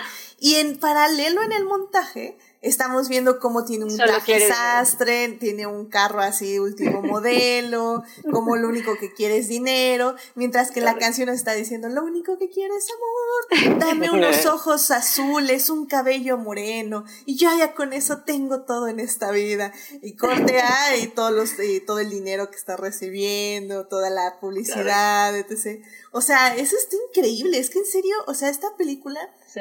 es muy ingeniosa Sí. en ese aspecto. No, y es, Muy, per- y muy es perfe- interesante. y es perfecta para un abogado que básicamente te lo plantean. de- Te miente con todos los dientes y viéndote Sí. a los ojos. Sí, tremendo. hasta lo dice, ¿no? O sea, si Jesús hubiera vivido en esta época y hubiera tenido cinco mil dólares, este, la historia hubiera aca- acabado muy diferente, ¿no? Pero es como, si hubiera tenido cinco mil dólares, si no, ya valió. O sea, Si no, no. Si no, nada. Sí, nada. Sí. Sí, pero es un gran personaje, digo, nada más como para decir, Richard Gere creo que lo hace muy bien. Creo que tiene todo el carisma para, para interpretar a este abogado. Y, y como justo esa mezcla entre que lo quieras y, y detestes al personaje, pero tiene el carisma suficiente para que lo escuches, ¿sabes? Como para que te también lo lo que- suficiente. Creo que también lo que funciona es que este es un mundo lleno de gente amoral, digamos. O sea, yo, yo siento que ustedes, ustedes quizás se me permiten mucho a simpatizar con las asesinas, pero a mí lo que me latió es que básicamente, o sea, estas personas no es, ay, en el fondo yo tengo un corazón de oro. No, ni madres. O sea, estas están, o sea, están dispuestas a meterse el pie todos, todos contra todos. Ujú, O sea, la, la única inocente básicamente es aquí la, la, la, la de Hungría y el marido. ujú, ujú, ujú. Pero, Correcto. marido. o sea, el puro hecho de que aquí básicamente todos marido. son, de que básicamente todos son, son amorales, como que te libera del juicio, de que, ay, no, es que eh, tal se lo merece más que tal, o sea, yo siento que te libera de eso y, y te deja básicamente disfrutar. Y, o sea, así de que jalada se van a hacer mutuamente estas gentes, o sea, Es que Correcto. les amas y les odias en la misma medida, porque son buenos y son malos al mismo tiempo, cometen errores y tienen virtudes al mismo tiempo. Y, y creo que ese es un poco el asunto, ¿no? Que, que la balanza entre toda la película siempre se está moviendo, incluso para el abogado, porque creo que al inicio lo ves justo eso, como un doble cara, un mentiroso, bla, bla, pero al final sí entiendes un poquito a lo que va y él también tiene un momento como muy suave con Roxy, donde justo le dice como, o sea, no tengas miedo, yo lo voy a ganar y pues es que así es el mundo y así tenemos que vivirlo, ¿no? Y así tenemos que sobrevivirlo. Entonces tienen estos pequeños momentos que dices, órale, o sea, es que sí tiene corazón, pero al mismo tiempo es un, es un maldito horrible persona, ¿no? Cínico. Entonces- Sí, sí, sí. es cínico, exactamente. No, pero es eso que dicen, y es, es, es muy cierto, que todos son transparentes en ese sentido de, como, como se dice, es, es correcto, ¿no? Como no pretenden ser algo que no son, ¿no? Y creo que, digo, hablando un poco igual de los, de los números, este, no hay mejor ejemplo, creo, de esto que se está comentando, que pues eh, The Cell Block Tango, ¿no? Donde literalmente se expresan y cuentan lo que hicieron y pues dicen y díganme lo que quieran, pero eso pasó y no me, ¿sabes? Como no me arrepiento básicamente. eso lo merecía. Dejar trampita, porque básicamente te cuentan la historia como para ser más simpático. Pero si te das cuenta de, ay, no, no manches, sí lo mataste con alevosía y ventaja. No, claro, claro, claro, pero pero no lo, no lo, o sea, sí, como digo, eh, en la música y todo, pero te lo cuentan, ¿saben? Te cuentan lo que hicieron, aunque sea absurdo, porque saben que es absurdo. Tienes esta mujer que te dije, la primera, que es eh, Pop, ¿no? Donde ah. dice, le dije que no tronara su chicle, y lo hizo. Por eso lo entonces, no, no, no, disparé, entonces disparé disparé dos, dos disparos de advertencia, en su cabeza. En su cabeza. His head.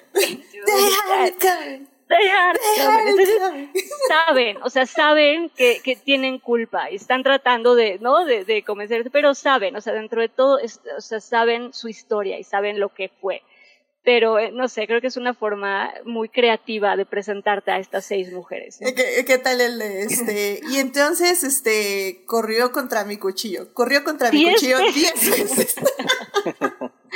Went into my knife ten times. No, y de hecho hay un, hay un remix de esa canción, que creo que es la, Queen Latifah y aparte, no sé si sale la, la Licky, pero, o sea, con, otras de estas y, el, y ahí el cuchillo pasa como a más veces.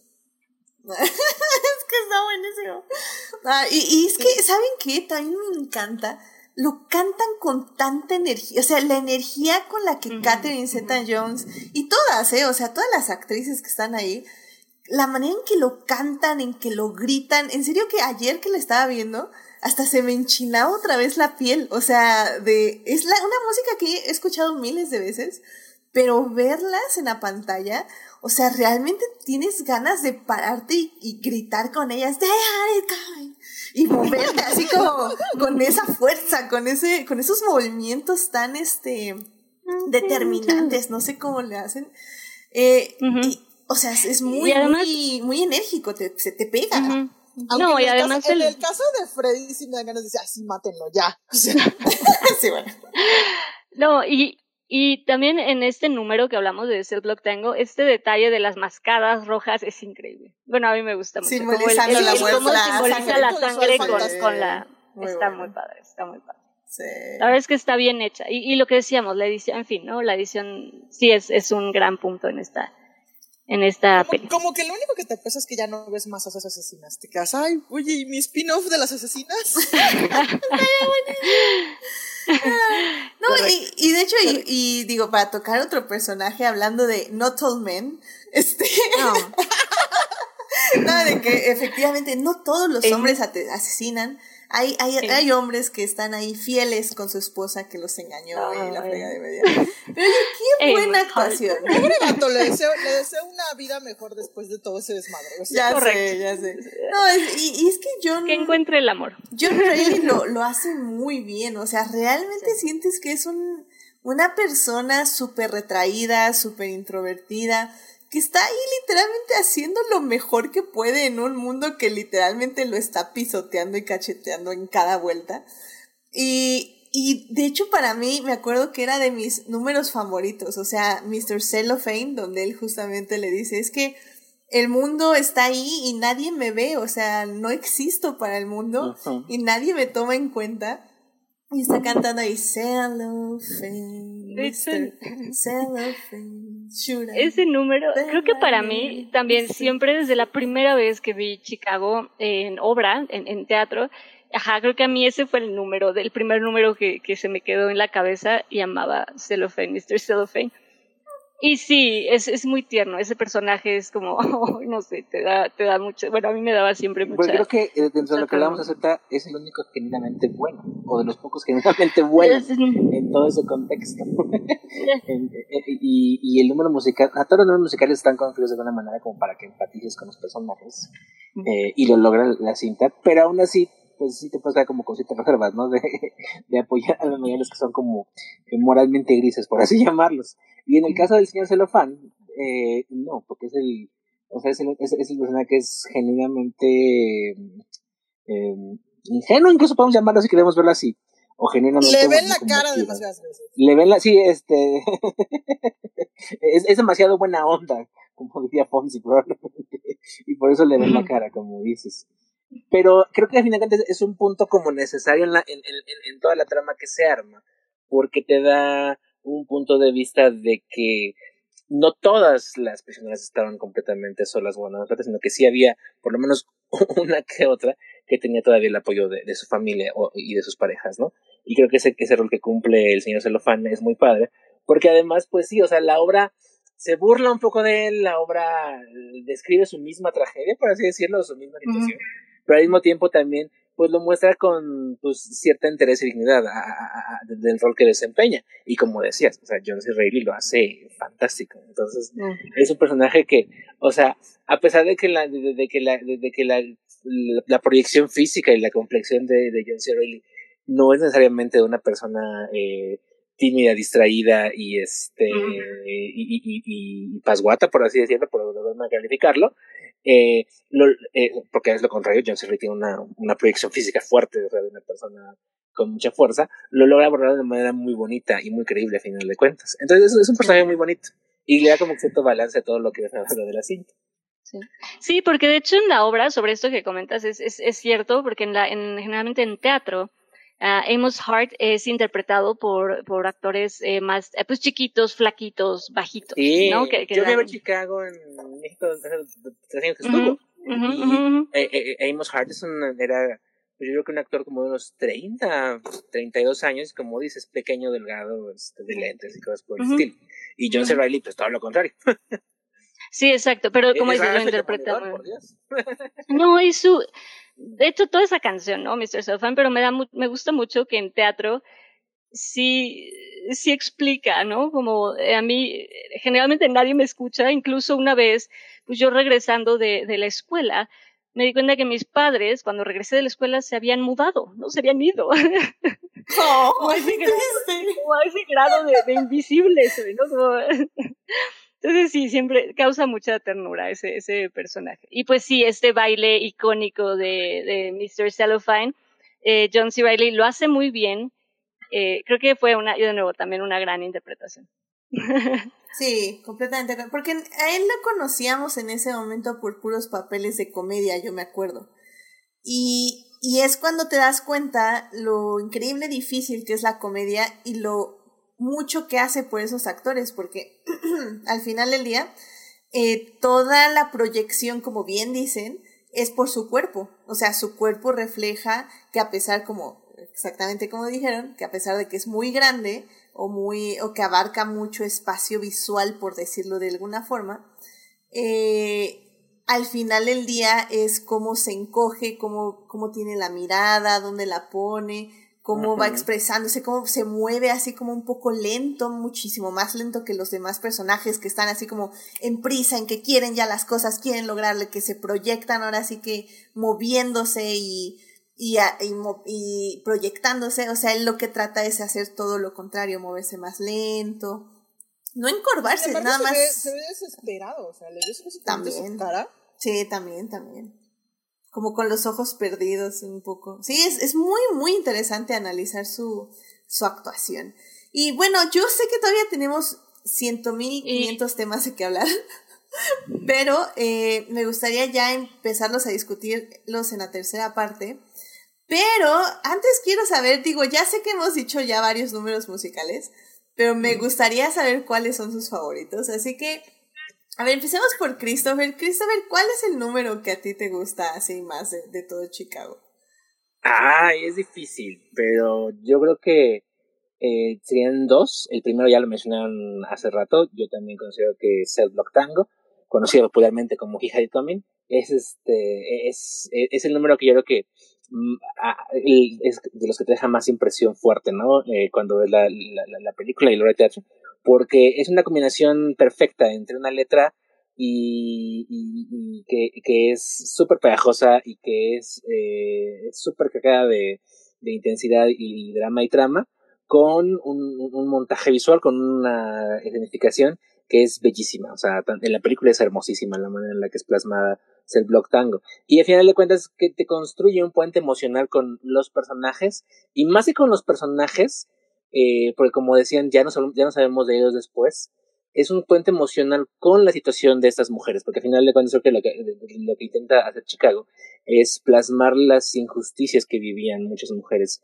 a principios del siglo XX, eh, que se dedicaban al showbiz, al espectáculo, y que por lo tanto eran, eran sujetas a un montón de, de situaciones injustas, situaciones eh, trágicas, situaciones este, complicadas, ¿no?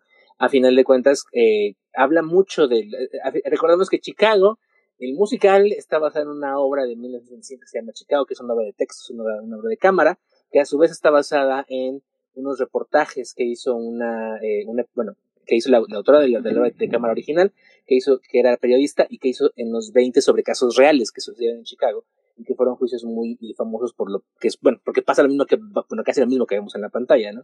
Entonces, es una visión yo creo bastante adelantada para su época, por así decirlo, para los 20 de la, obra teatro original y de los reportajes originales, al, al, denunciar como las injusticias que enfrentaban esas mujeres y que de alguna manera, aunque si bien es cierto que habían cometido crímenes, encontraban cierto contexto y cierto como móvil en, en su momento, ¿no?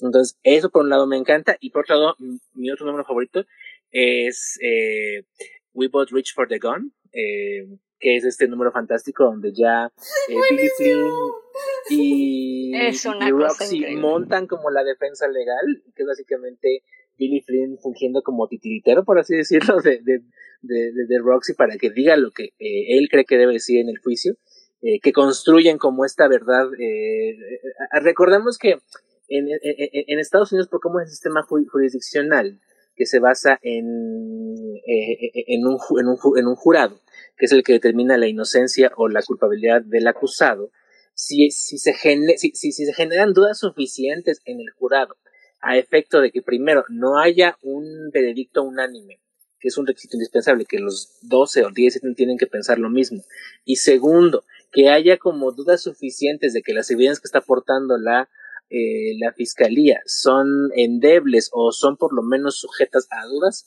puedes provocar o puedes promover un, eh, provocar una, una, resolución que sea no culpable, que sea inocente. ¿Qué es lo que intenta hacer Billy Flynn? Y que es que arma este argumento donde básicamente es, sí, eh, ella disparó, pero ambos, eh, eh, eh ambos tomamos el arma ambos intentamos básicamente, tenemos la intención de disparar, lo cual constituye una legítima defensa en el caso de, de, lo que hace, o es el argumento que construye, lo que intenta construir eh, Billy Flynn con Roxy Hack.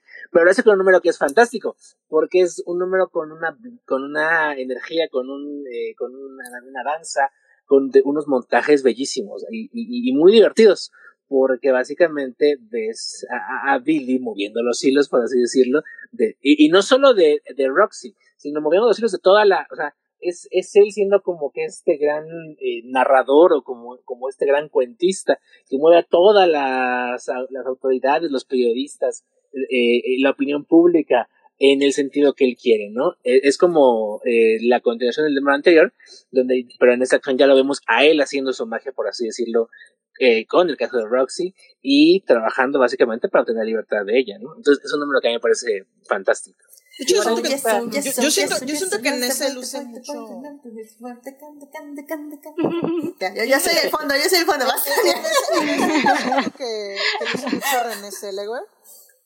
Porque, no, o sea, no habla, básicamente habla Billy Crystal por allá, pero siento que hace sus mejores movimientos en toda la película. O sea, o sea haciéndola de marioneta es como cuando muestra básicamente las expresiones más interesantes de toda la película. Lo hace muy bien. Y está también este Christine Baranski, a quien amamos ah, en este podcast. Ahí sale y ahí sale cantando. Ah, Adorada. Ah, por cierto, de hecho que quisiera hablar un poco de, la, de las historias reporteras de la época. Porque hasta se les puso un nombre, y de hecho, yo, yo siento que básicamente la autora de la obra de Chicago lo debe haber sentido insultable. Y, y, con, mucha, con mucha razón, porque les pusieron subsisters, a las reporteras que seguían ese tipo de crímenes, que siguieron muchas. Que, que, básicamente era una forma como que decir, ay, es que no es un trabajo de reporteras de verdad. Porque lo que ocurrió mucho es que en muchos de esos juicios fueron, o sea, muchas de las mujeres reporteras como que lograron hacer sus pininos ahí. Y como en ese tiempo al, a un juicio solo podían entrar básicamente la, la madre del, del acusado o cosas así, pues las reporteras brincaban, o sea, una reportera en el juicio era algo que resaltaba un chingo, porque pues no había casi mujeres ahí. Y estaba la cosa de que pues unas básicamente empezaron a tomar el caso pues porque era el, trabajo que conseguían y luego se volvió pues una manera de ganar, de ganar dinero que pues considerando los 20, o sea, no, no había muchas formas y especialmente en la prensa. Una, hubo una heredera muy rica que, que hizo básicamente periodismo de Stone, de que se fue se fue, se, fue secretamente a reportar cosas, pero pues eso de, de ser como que la reportera de las mujeres asesinas se volvió una carrera rentable y pues como siempre pasa, o sea, la sociedad inmediatamente les puso un, note, un mote y las acusó de frívolas y de, y de sensacionalistas y probablemente sí lo fueron, o sea, yo a la hora de la hora siento que el mundo fue más más ojete con las reporteras que reportaron esos casos que realmente con las mujeres en el juzgado. Sí, sí, porque al final del día las, las mujeres de los crímenes pues eran criminales, entonces pues X, ¿no? Ya la palabra criminal ya es demasiado degradante por sí solo. Y el problema de las reporteras es que estaban dañando un oficio de buen hombre, como quien dice, ¿no? Entonces sí, Cuando yo, los creo que sí. eran igual o, sí, no, exactamente, exactamente. Es, eso del mentado periódico con el, con el culpable e inocente y vamos a para, para, vender los periódicos, o sea. Sí, sí, sí. Eso, no, eso no lo inventaron esas reporteras. Sí, no, no, y, y, digo, para quien sepa, digo, para quien no haya visto la película, es que justo al final en el juicio de Roxy, eh, cuando ya van a dar el veredicto, lo primero que vemos son dos periódicos, uno que dice culpable y otro que dice inocente, así en la portada. Entonces, literalmente nada, está esperando ahí el camión de los periódicos para que en cuanto saque... Pues se lleva. Ah, para, para, parece elección del Papa, o sea, nomás que en lugar de humo negro hubo pañuelo. Ajá, saca un pañuelo y ya dice, ah, ok, es este. Y ya quita el que sí es y ya lo avienta y ya el, el, el vende periódicos ya empieza a decir, inocente, inocente, culpable, culpable, y así. Entonces, está, está chistoso. Yo aquí tengo una pregunta que quieres darle. Adelante, pues. Bueno, como contexto, en la mayoría de las producciones de Chicago en el teatro, el personaje de Mary Sunshine, que es la reportera, eh, al final se revela que es un hombre. Eh, y el actor que la interpreta regularmente es, es este, es un hombre. Eh, Cosa que en la película no pasa, en la película, pues como dijimos, es Christine Balance. No sé si, Daphne, sepas por qué, eh, cuál es el objetivo de esto, cuál es el, la razón de esta edición, por qué sucede así en la obra de teatro. Porque a yo sí cuando la vi me quedé así como de, ¿por qué pasa esto? O sea, o sea sí entiendo y está bien, ¿no? Pero me, me quedo de por qué es, cuál fue la edición creativa que llevó a esa, a esa decisión. Eh, por lo que yo entiendo, esa decisión se, se lleva a cabo por esta idea de, pues justamente de contraste entre lo que iba a ser esta mujer eh, reportera y estos diálogos de, por ejemplo, ¿no? Esto justo ahorita que, que citábamos, el understandable, understandable. Entonces era esta idea de mm, buscar físicamente a alguien que fuera como más, pues sí, digamos, con más características como las personas que lo interpretan en, en el teatro. Y yo creo que, que la decisión de no hacer esto en, en cine creo que fue acertada porque creo que no es, pues sí, creo que no es eh, necesario. ¿Sabes? O sea, creo que en teatro se ha hecho mucho eso. O sea, por ejemplo, tenemos uh, Hairspray, ¿no? Donde la mamá es, es interpretada por, por un hombre. Que digo, eso en la pantalla sí fue John Travolta. Que al final, eso, te quedas con la duda de. soy fan, soy fan, soy, soy, defiendo a John Travolta. sí, sí, sí. No, y, a lo que voy la es. tradición teatral era básicamente un chiste. ¿Y cuál es el chiste? Eh, hombre sí. con vestido. Trans, sí, transfobia, efectivamente. Sí. Que no. Eh, o sea, yo lo que voy es, eh, acá creo que tratan de, ¿sabes? Pusieron a esta, a esta mujer porque, pues, por, no, ¿por qué no? ¿No? O sea, no pasa absolutamente nada si dejamos al personaje como, como mujer, que creo que en el teatro sí cambió, porque a lo mejor, como se dice, a lo mejor sí, correcto, a lo mejor se empieza con esta idea de, pues es más divertido, o es más chistoso, o lo que sea, pero creo que sí cambió porque aún, bueno, por lo menos a mí, eh, a mí me encantaba ver estas interpretaciones de, por ejemplo, tuve la gran, gran fortuna de la vida de poder ver a, de poder ver Hairspray eh, con Michael Ball como la mamá. Y lo amé, lo amé, me encantó, lo adoré, o sea, lo hizo muy bien porque era pasó a ser otra cosa, pasó a ser esta interpretación eh, muy como respetuosa, no sé, creo que yo a mí sí me gustó como lo que pasó a ser, a lo mejor como se dice, a lo mejor se empezó por una especie de es más entretenido, es más divertido, es más el, el chiste, pero creo que sí trascendió eso, porque creo que ya gustaba ver estas interpretaciones de, cambio, que en el teatro se hace mucho, porque sí, obviamente pasaba de, hombre a mujer, pero también de mujer a hombre, también había de repente, hay personajes en el teatro musical donde mujeres interpretan hombres, y, sabes, llegaba a ser divertido ver este cambio de, género, este cambio de rol, y creo que para los actores también llegaba a ser muy divertido interpretar a la mamá o interpretar, ¿sabes? A, a, la periodista.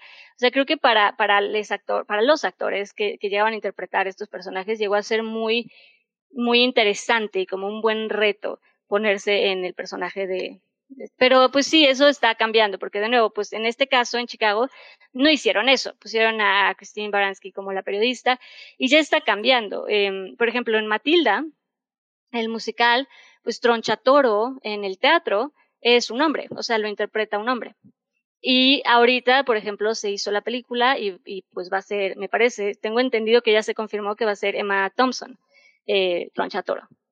Entonces, ¿sabes? Ya, entonces, de, de, depende de las decisiones. No, y fíjate que es, bueno, eso que decías de que se hace con, como con mucha, con mucho respeto y con mucha congruencia, porque uh -huh. realmente en el caso de lo que yo vi en Chicago, que, eh, eh, de, uh -huh. de, la reportera, no era como dices. De hecho, incluso al final, cuando se revela, yo sí vi que la reacción de mucha de la audiencia fue así como de, o sea, porque no se habían dado cuenta que, uh -huh. que, que, era un actor, sino pensaban que era, que era una actriz, ¿no? Por lo mismo de que está construido con mucha naturalidad y con Exacto. mucha eh, o sea, con mucha credibilidad respecto Exacto. a una mujer. No es una caricatura, no es una este, eh, no, no, no, es un drag este, uh -huh. eh, notorio, sino es básicamente, como dices, o sea, está interpretando a una, una mujer uh -huh. en, to, en, en, con toda la, dentro del mismo contexto de credibilidad que tiene todo el resto de la obra, ¿no? Exacto. Entonces, por eso me llamó la atención porque aparte, bueno, y, entonces yo, yo ya vi al revés. Uh -huh. Yo tiene un poco de Sweet Chicago porque yo primero vi la obra de teatro reciente que hubo en México y luego vi la película. Uh -huh. entonces, este, para mí fue, fue cuando la vi, cuando vi la película, sí me sorprendió que el personaje de la reportera fuera, fuera uh -huh. Baranski, ¿no? Porque yo ya había visto la obra de teatro y vi que era un poco diferente, ¿no? Entonces, por eso me quedó como esa, eh, porque esa parte creo que de las únicas diferencias como notables en cuanto a la, en cuanto a cambios que tenga la película uh -huh. respecto a la obra de teatro es como de las más notables, ¿no?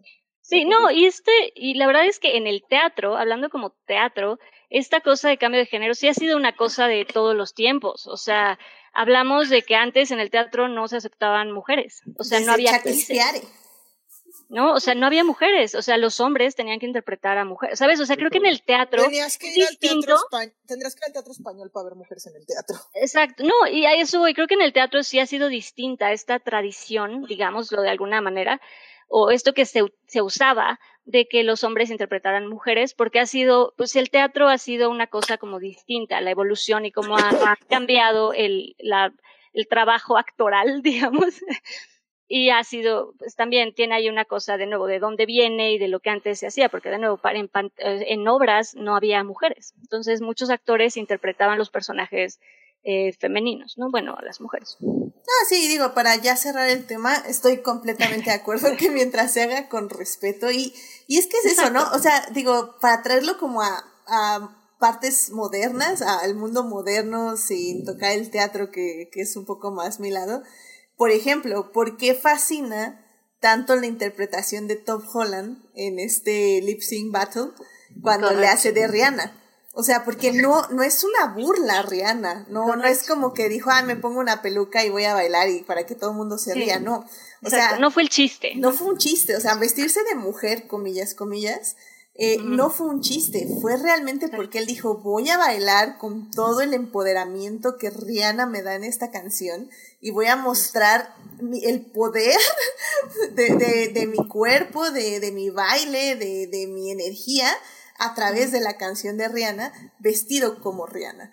Y, y creo que ese es un poco el asunto, ¿no? Que cuando se hacen este tipo de swaps de género, tendrían que ser con esa intención, con la intención de de retratar, sí, al otro género eh, con el respeto que se merece. Y eso es lo interesante. Y eso es lo que... No, y que creo que en, en, o sea, creo que como actores de, de teatro, creo que lo tienen, o sea, creo que saben que están interpretando a cualquier personaje, ¿no? O sea, porque no solo es interpretar a una mujer, cualquier personaje que interpretas, sobre todo cuando vienes de, de teatro, es interpretarlo como el personaje, ¿no? O sea, te dejas de prejuicios, te, te dejas un poco de, de caricatura y tratas de, de, realmente entender al personaje, ¿no? Entonces creo que sí, lo que comentaba, creo que sí llegaban a, llegaban a trascender un poco el, el por encima, ¿no? O sea, sí tratar de entender, pues, este personaje eh, femenino, si quieres verlo, ¿no? Como tratar de comprender y ponerse en el personaje y era como con mucho, pues era, era la chamba, era actuarlo y era interpretarlo y era sentirlo. Porque para un actor es eso, no es nada más voy a jugar a ser este personaje. Se supone que un, buen actor eh, es eso, es estar en el, en el personaje y realmente entenderlo y sentirlo y hacerlo con eso que decimos, con respeto. Sí, por eso yo soy Team John Travolta, Hairspray. Pero bueno, ya, ya vamos casi a cerrar esta sección. Eh, dame, tu, dame, dame tu. Bueno, es que es tu última conclusión, pero dame ya también tu número favorito, por favor, de Chicago. Ah, sí, cierto. Mi número favorito. no, es que si fue un desvío del tema. estuvo muy bien, estuvo muy bien, pero. Este, no, mi número favorito de Chicago, hijo, sí es difícil, sí es difícil, pero bueno, estos que han mencionado, sin duda, pues Cell Block Tango, este, me encanta. They Both Reach for the Gun también es de mis favoritos. Además, en ese, también la edición es una maravilla. El cómo mezclan la, la conferencia de prensa y el, la escena del teatro donde ella está haciendo la marioneta. Además, este detalle de diálogo de eh, cuando están presentándolos, presentan al abogado, que dicen, ve, observen cómo su boca no se mueve casi. Almost. es, entonces, es un, es un número también muy divertido. Entonces, es que sí, es que hay muchos. Eh, pero eso, Cello, Mr. Cellophane también la verdad es que me gusta mucho. Este, ay, ¿sabes? En la obra, digo, así como para aportar otra cosa, en la obra hay un número que a mí me encanta y que cortaron de la película, que es la de Me and My Baby, yo y mi bebé, que es básicamente Roxy canta cuando anuncia que está embarazada, cuando dice que está embarazada. Al principio en la, en la obra, al principio de este número, hay ahí como un pleito muy coqueto, muy divertido entre ella y Velma. y luego es esta canción de ella cantándole a su bebé y de yo ya nunca voy a estar sola y es una cosa muy divertida. Eh, y ese número me gusta mucho. Me and My Baby, que no pasó a la película, pero es un número de Chicago que también me gusta mucho. Y es que sí, la verdad es que todos los números son. ¿Y sabes cuál? Digo, a lo mejor ya nos adentramos más en ese tema porque es muy interesante, pero eh, Russell Dazzledem. Russell Dazzledem. Me encanta el número y, y wow, wow, si no es actual. Es, es, digo, ya hablaremos de eso, pero. Esa letra, sí, dije, wow, correcto. Damn it, damn it, Chicago. Muy buena. Sí, sí, sí. Pero sí creo que Russell Dazzle también para aportar. Creo que Russell Dazzle también me gusta bastante. sí, 100% es otro número que... Y, me gusta porque es justo después de que el personaje de Richard Gere como que muestra un poco su corazón. Y de hecho el número eh, es un poco para tranquilizar a Roxy de que todo va a salir bien en el juicio, ¿no? Entonces es, es como bonito y al mismo tiempo, pues sí, fuerte. fuerte en el aspecto del contexto. Pero es bonito porque es para tranquilizar a Roxy y decirle que al final del día la justicia no es acerca de justicia, sino es un círculo. Es, perdón, es, un, circo. Es un circo de tres pistas. Entonces, está. Está bueno. bueno. y la última, también Nowadays, también, nada más así como para mencionar, porque Nowadays también es muy buena. ¿Cuál es la de Nowadays? Eh, la última. you can like the life you're living. Esa es Nowadays. Y creo que también me gusta. Buenísimo, muy bien. ¿Y tuyo? ¿Y tú? No, me, me falta Tania, me falta ah, Tania, Tania, por favor. Tu número musical favorito, Tania. Así de mujer celofán. No, no es cierto. No, no, no, no, no. no, Celo, Lo siento, tenía que ser chiste. Celo, no. Bueno, bueno Eh, para, para mí básicamente es el Block Tango, pero creo que porque me, fue al, al que más me apegué y como que fue el que puso mis expectativas en la película. Pero sí, o sea, la vuelves ahorita, te das cuenta que wow, o sea, todo el mundo se ve fantástico. Yo, yo en el tiempo que de repente decía, no, es que Queen Latifah se ve, estoy así con cara de, ¿de qué? Y luego ya que lo, ya que lo vi ahorita, que, ah, por eso la gente andaba, wow, Queen Latifah se ve fantástica. Sí es cierto, sí se ve fantástica. Pero, pero, haz de cuenta, sí te das cuenta que avientaron todo, pusieron estilos, metieron luces, la música es bien pegajosa, o sea, sí es el tipo de soundtrack que me gustaría tener. Pero, pero sí, la verdad estoy súper pegada, yo creo que a hacer Block Tango, en, mi caso, o sea, es como que la canción que más me late. Aparte que pues yo soy así como que quiero ver a Catherine Zeta Jones lucirse. O sea, René Zellweger, pues sí, hace buen trabajo, pero, o sea, yo quiero ver más Catherine Zeta Jones, maldita sea. Muy bien, fan, de Catherine Zeta Jones.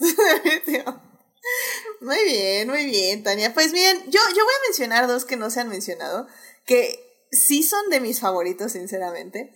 Eh, mencionando a Queen Latifah, eh, sí, yo el de Mama Morton, ¿se llama? El número, bueno, no me acuerdo cómo se llama. Si eres bueno con mamá, mamá es buena con Exactamente. Mama is good to you. Buenísimo. No, Queen Latifah en ese número me encanta, es, es padrísimo y me gusta mucho también la edición porque es básicamente que nos presentan a la carcelera y cómo es y cómo en, en el mundo de, de Roxy, Mama Morton es así como increíblemente fashion, elegante, así tiene todo en su control, así que todo, todo bajo su control. Y en la cárcel también es así, pero evidentemente no es tan espectacular, es muchísimo no más. Es tan, no es tan omnipotente. Exactamente. aunque también creo que si te, si te, si te parpadeas y no lo ves, te das cuenta que, que básicamente la mamá es bastante buena con la, con la chica de Hungría. O sea, la chica de Hungría no tiene nada que darle. Y, y cuando la condenan culpable, o sea, está al ladito de ella y o sea, como que, o sea, le, está dando apoyo, o sea, no tiene nada que ganar de ella. Y, o sea, no, digamos que no se va la milla extra con conseguirle el abogado, pero, pero te das cuenta que, o sea, tiene momentos simpáticos con ella y ves que, que, que hasta le duele que la van a colgar a la pobre muchacha. Sí, es que es justo lo que decimos, ¿no? Como que esos momentitos donde ves el corazón de los personajes son súper valiosos. Y creo que ahí de Mama Morton justamente es cuando condenan a la chica de Umbria. Pero bueno, el número me encanta porque me encanta cómo, cómo se mueve Queen Latifah, cómo, cómo baila, cómo su voz, cómo la proyecta, me encanta. Pero bueno, Dafne. Sí, perdón, nada más como para, para mencionar. Y justo ese momento creo que es súper importante cuando cuelgan a esta, a esta mujer porque dentro de la edición es maravillosa. De esa escena en donde cuelgan a esta chica es una cosa increíble. Creo la edición, sí, 10 de 10, porque el mezclar este número de, de, cómo se va subiendo a las escaleras y va toda bonita en su, ¿sabes? O sea, como todo esto delicado y bonito de, de, de la escena teatral que nos ponen y, el lado crudo y real, pues de que la van a colgar, ¿no? Este, creo que esa edición, ese contraste es súper, súper llegador, o sea, por lo menos a mí sí se me hace chiquito el corazón. Y creo que es importante porque es cuando Roxy agarra la onda, es cuando Roxy entiende el espérate, no estoy jugando, es este señor, el abogado me va a salvar la vida, ¿no? Como, como es cuando agarra un poquito la onda, ¿sabes? Es de hecho se pone un poquito el humor negro, ya con el vestido de, ay, no me veo tan mal en este vestido. Cuando le acaba de decir, no, no me voy a, no me voy a así, que estoy Exacto. el demonio, y lo como, no está pues tan mal. Sí. Exacto, y donde ella entiende, como, pues si no es broma, no es mi vida y si me pueden, o sea, me van a colgar. Al final estoy esperando a que me cuelguen, ¿no? Como agarra la onda de qué es realmente lo que está esperando que le suceda. Sí, exactamente. Y de hecho el, el número este, de esta chava se presenta como el número donde desaparece, ¿no? Entonces está, está fuerte, sí, sí está bueno. Es fuerte. Y bueno, ya nada más para mencionar mi último número favorito que me gusta también mucho. A mí, sinceramente, me gusta mucho eh, la canción de Roxy Hart, cuando ella sueña que va a ser este, lo máximo que todo mundo va a decir su nombre y su nombre va a estar en todos los letreros de todo el país. de Roxy, Roxy Heart. y que, que ahí, que, que rifa esta René, porque solita carga la escena, o sea, realmente es un buen momento. No, y es que algo que también me fascina, o sea, la canción me gusta mucho, pero lo que a mí me fascina, o sea, hablando cinematográficamente, es el, el, la puesta en escena. O sea, es que el uso de los espejos, de hecho, si están en YouTube o en Twitch, esta esa escena es la que han estado viendo en toda esta segunda parte. Em, porque el juego con los espejos, cómo van apareciendo, que, acordémonos que esto está filmado, en, debe estar filmado al menos según yo, debe estar filmado en 35 o algo así. Entonces, ¿cómo escondes la cámara? ¿Cómo eh, juegas con las sombras? ¿Cómo la iluminas a ella para que se vea increíble en este vestido que eh, brilla por sí solo? Luego, ¿cómo van poniendo los espejos? Y luego, ¿cómo van apareciendo todos estos hombres que la van a estar acompañando en los coros? Ay, no, no, no, es que, en serio, la puesta en escena me parece fascinante. O sea, en serio, fascinante cómo va apareciendo todos los elementos de la escena en, en, las sombras. Híjole, no sé, me encanta. Me encanta y me encanta cómo ella está soñando que va a ser lo mejor y etc, etc. Y que sabemos que al final no lo va a hacer, pero... Pero, ay, no sé, me gusta muchísimo ese número. Y me encanta bailarlo y... Ah, por cierto, Catherine Zeta Jones sí ganó el Oscar por actriz de reparto. Sí, sí, sí, sí, sí, lo dijimos, este, lo dije al, inicio, que, que, me había equivocado, que Renée Weber no, no la había ganado por este, pero fue sí Catherine Zeta Jones, así que estuvo bien. Pero bueno. Lo que pasa es que, lo que pasa es que como habías dicho de protagónico, o sea, yo pensé que se, se, había perdido, digamos, en el camino que, que el personaje de Belma era de reparto, o sea, no era. Ah, ya, sí. Sí, Belma era de reparto y René era de a pesar de que las ves igual en el póster, pero pues también la Catherine Zeta en ese momento, o sea, era la, la, actriz del momento, o sea, necesitaban ponerla en la portada. No, pues también por eso Richard Gere está en la portada, porque era Richard Gere, o sea, al final. Ahora sí que la menor aquí era Renée Zellweger, por muy increíble que parezca en estos días, pero en ese momento él, ella era la menor. Pues sí.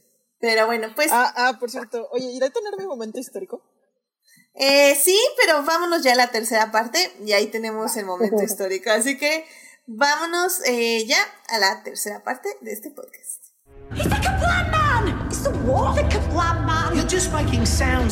Muy bien, ya estamos aquí en la tercera parte de este podcast y estamos hablando de Chicago, esta película del 2002 que cumplió ya 20 años de haberse estrenado. Y bueno, este, la pueden ver, acuérdense, en HBO Max está ahí disponible o si no la pueden rentar o comprar en diversos medios a 60 pesitos. Así que vayan, la verdad es que aprovechen, creo que hemos hablado bastante de esta película ya y, y nos gusta muchísimo, pero creo que ahora es tiempo de hablar del legado y de cómo ha sobrevivido esta película los estos 20 años. Eh, sí va a ser ya un poco rápido porque ya, sí, ya nos extendimos en la segunda parte. Pero la verdad es que quiero decir que, que creo que 20 años después esta película es más actual que nunca. O sea, recordemos que hace 20 años teníamos el inicio de los celulares, teníamos el inicio de las redes sociales, por ahí yo creo que había unos MySpace, unos, no sé, Hi-Fi ya usando. Yo era muy pequeña y como para, para usar todo eso. No me acuerdo cuando empecé a usar MySpace. Yo creo que, yo creo que no me faltaba mucho, ¿eh? Yo creo que MySpace lo empecé a usar como a los 13, 14 años. Entonces pongan ustedes que teníamos Messenger, teníamos esto. Y bueno, eh, la manipulación de información tal vez no era tan fuerte como lo es ahora.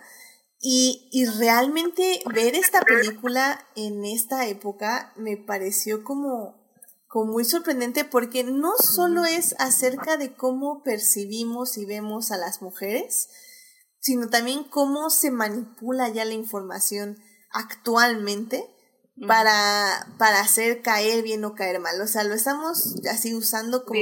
Ajá, exactamente, como... Como el ejemplo más claro que me queda ahorita, por ejemplo, es la guerra que está sucediendo con, por ejemplo, eh, Palestina-Israel o Rusia y Ucrania, cómo cada quien manipula la información, saca la información que quiere, los headlines que quieren, eh, la forma en cómo se escriben y todo, ya no es para estar con datos, o sea, ya no estamos buscando datos, ya estamos buscando cómo nos ve la gente del exterior. Y de hecho eso es básicamente Chicago, o sea, me acuerdo que veía una, un photoshoot la otra vez de cómo Helsinki es el presidente de Ucrania, creo que sí, ¿no? Algo así se llama. Soy Zelensky, ¿no? Zelensky. Ay, es que sí, siempre se me va la pronunciación de estas cosas.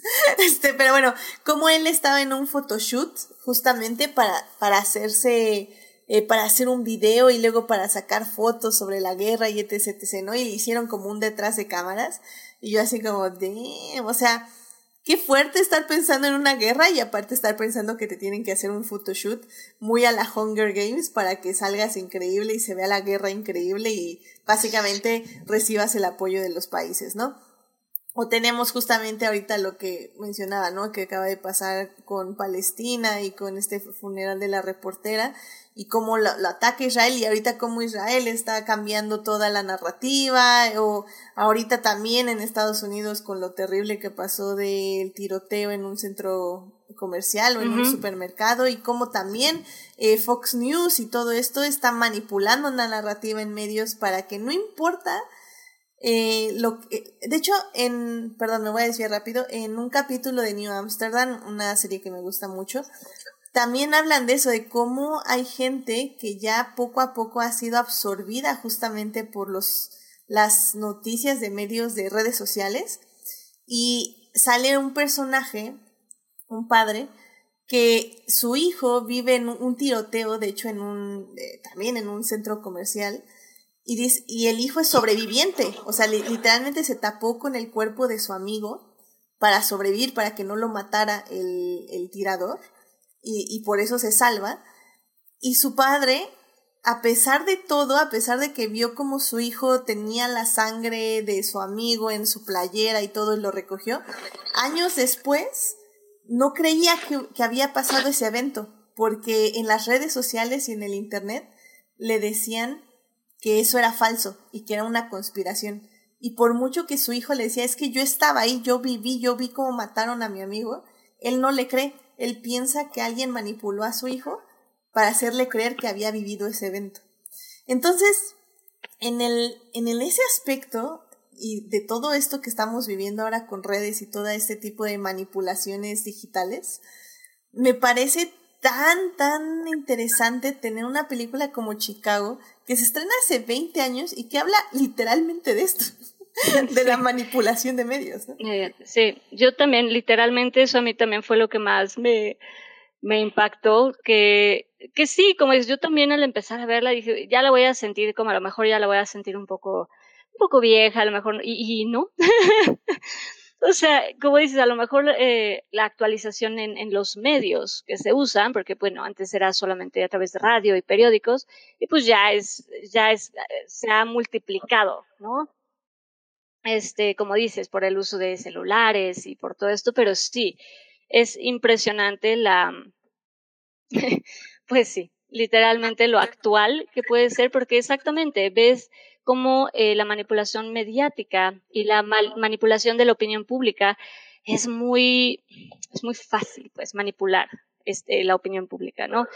Y qué terrible, pero, pero sí, es, es impresionante como esto que dices, que no, no, lamentablemente esto no ha envejecido mal y como dices, se siente más actual que nunca porque también, y digo, sin adentrarme en, en, el tema, pero claramente estamos viendo un claro ejemplo y no te hablo, o sea, y hablamos literalmente de un, de un juicio entre dos celebridades donde por pura, pura, pura, o sea, es literalmente se, se ha vuelto, se ha vuelto, exactamente, se ha vuelto una guerra de opinión pública. Literal se ha vuelto una guerra de a quién, a quién quieres más y quién es más carismático, carismática. Ha sido una cosa que yo de verdad veía a Chicago y me, no pude evitar reírme porque dije, qué impresión. ¿No? Y, y de nuevo, digo, vuelvo rápido a, a mi, a lo que mencionaba de esta canción que, que me, me, me, reí mucho ahora que volví a ver Chicago durante Russell Dazzledom porque es, es eso, ¿no? Toda esta cosa de, y digo, no hablando de este ejemplo necesariamente de juicios, pero sí también, y en general, esta idea de, no sé, frases muy buenas que tiene la canción, que dice como, dales como mucho flash, dales mucho show, y su reacción va a ser muy, muy, muy apasionada, ¿no? Y Dios mío, si no estamos viendo eso, si no estamos viendo la pasión de la gente por, por puro show, por puro flash, por puro, ¿no? Y también esta cosa que dicen, hay una frase que me, dio mucha, mucha risa, que, que también dice, este, ¿cómo van a, cómo van a poder ver la verdad con, con serpentinas en, en sus ojos, ¿no? Eh, dice, ¿qué tal si de hecho descubren que tú eres realmente nada más eres como muy desagradable y como you? Pues nada más échales show, échales el razzle dazzle them y nunca se van a dar cuenta, ¿no? Como tú, échales puro show y no, no van a ver realmente lo, lo, lo, desagradable de tu realidad. Y está, está muy cañón esa letra yo sí me la pasé, de verdad, impresionante lo, lo actual que es. y no se me había ocurrido lo del juicio de las celebridades que mencionas. Que de hecho he estado viendo que hasta en Estados Unidos, en Starbucks, están poniendo como a quién apoyas, Team este o Team esta. y, y, la gente mete dinero así nada más como para decir, no, es que yo lo apoyo a él o yo la apoyo a ella. Y, los baristas están felices porque están ganando dinero a lo bruto, pero, pero es como, o sea, la gente tiene que externar a quién está apoyando y todo así como... Claro, no, no, no, no, y todo esto, ya por ejemplo, la escena en el juicio, también no pude evitar reírme porque ves en el juicio a esta mujer como con el, el, el, pañuelo y a él tratando de hacer este show y literal hace un, hace un baile de tap, que me encanta esa escena, como escena es muy padre donde él empieza, es donde está con Catherine Zeta Jones y están hablando de la evidencia del, del diario y él empieza a hacer este número de tap no sé, me gusta mucho como esa, esa, esa, mm, igual la edición de la realidad en el juicio, de cuando él está eh, cuestionando, y el baile de tap, me gusta mucho esa. Pero el punto es todo ese tipo de cosas, de cómo es manipulación y de cómo escuchan lo que tú quieres que escuchen y cómo ven lo que tú quieres que vean, es, sí está muy, muy impresionante. Sí, la verdad. Y digo, también otra, otra parte que, que no sé cómo, cómo vea también, por ejemplo, Tania, este, que es justo de, de cómo también ya tenemos esta visión, o bueno, cualquiera de ustedes, este, cómo ya tenemos también esta nueva visión, obviamente, acerca de las mujeres y acerca de cómo, cómo, eh, la feminidad y la mujer en sí, por ser mujer, es percibida a través de la sociedad. Y también justamente creo que antes, tal vez, no sé si hace 20 años, decían, bueno, pues es que son unas locas que cometieron crímenes y que siguen locas y que quieren salir porque están locas, ¿no? Pero ahora yo creo que estas, estas protagonistas, yo creo que hasta tienen más simpatía en el mundo actual, ¿no? O sea, como que ya entendemos más, o al menos siento que yo, por ejemplo, eh, personalmente, entiendo más por qué están ahí, por qué cometieron los crímenes que cometieron. Y, y evidentemente siento muchísima más simpatía porque como estábamos diciendo en la segunda parte, o sea, son mujeres que están tratando de sobrevivir a un sistema patriarcal que literalmente les puso todo para que cometieran un crimen defendiéndose de otra cosa del sistema patriarcal y que el mismo sistema patriarcal tiene que definir si se salvan o no. O sea, es, está muy, muy cañón. O sea, creo que, creo que ahora más que nunca podemos ver todo lo retorcido, ¿no? Que es cómo estas mujeres están eh, hoy, digo ayer y hoy, de hace 20 años y hace 100 años, eh, en el, atrapadas en el sistema, ¿no? Y, y pues sí, está, está cañón eso también. Pero bueno, este, no sé. Sí, no, y cómo también digo, y de esto mismo que mencionas, y cómo lo, la, lo triste que es eso, que justamente esto que, que se comentaba, y sí, claro, de, de, de las mujeres, pero también de cómo de un tema serio, como lo que mencionabas, de, de guerras y de todo, en general lo que viven las, las, las mujeres, y si ahora lo podemos comprender un poco, no comprender, pero creo que sí tenemos otra visión definitivamente de lo que viven, o sea, lo que vivimos eh, las, las mujeres, ¿sabes? O sea, creo que es ponerte del otro lado para sentir un poco de, empatía y al final también vuelvo un poco al lo desafortunado que es caer en esta necesidad de para poder sobresalir o para que poder que te escuchen o para que tú te puedas sentir validada o importante, pues necesitar a que la sociedad, bueno, es que la sociedad es, es una cosa muy, muy, muy extraña, pero esa necesidad de tener que, de algo terrible, de algo muy fuerte, que es el, por ejemplo, en este caso de Chicago, el haber asesinado a alguien. O de ya los ejemplos más actuales que estábamos mencionando, como pueden ser guerras, como puede ser una situación de violencia, de violencia, ¿no? De agresión. Eh, de cómo estas cosas bastante fuertes, bastante serias, bastante, de nuevo, que involucran violencia, las tengas que hacer un espectáculo y se tengan que hacer un show para lograr atención y para lograr manipular a la gente y para lograr que te escuchen y para lograr que alguien preste atención. Y eso está muy cañón. Sí, sí, completamente de acuerdo. Este, pues, Chris, ¿tú cómo, cómo ves cómo ha envejecido Chicago estos 20 años? ¿Cómo la ves que sí, sí sobrevivió al paso del tiempo? Sí, o sea, a final de cuentas yo creo que no sé, a lo mejor porque la obra era revolucionaria para su época, o porque desafortunadamente el mundo no ha avanzado como, como quisiéramos en unos aspectos, pero a final de cuentas la temática que maneja y lo que, lo que comentaba hace rato, desde su origen como, como obra de texto, posiblemente como musical en los setentas, con su revival en los noventas y después y, como película en el 2002, pues sí mantiene un discurso que yo creo que era bastante avanzado para la época, y a pesar que producido por Harry Weinstein, como hace rato, este, en el sentido como de buscar una narrativa que, que, que, no buscara como condenar o como inmediatamente decapitar moralmente, por así decirlo, a esas mujeres, sino darles un contexto y darles como una, una serie como de situaciones y, y, y, y que, que, explican su comportamiento, que explican cómo actúan, por qué actúan y cómo hacen lo que hacen. Y yo creo que eso es muy valioso a final de cuentas porque eh, en el contexto en el que vivimos, que es lo que ustedes ya han mencionado eh, en, los últimos minutos, pues siempre hay situaciones, ¿no? Donde siempre se busca como desacreditar y donde siempre se busca como, eh, como destruir, por así las posturas que pueden llegar a tener eh, o, que tienen las mujeres en estos aspectos, ¿no? Digo, obviamente el caso que comentaban hace rato de, de Amber Heard y este y, y, el juicio que sigue con Johnny Depp es, como es un ejemplo muy claro.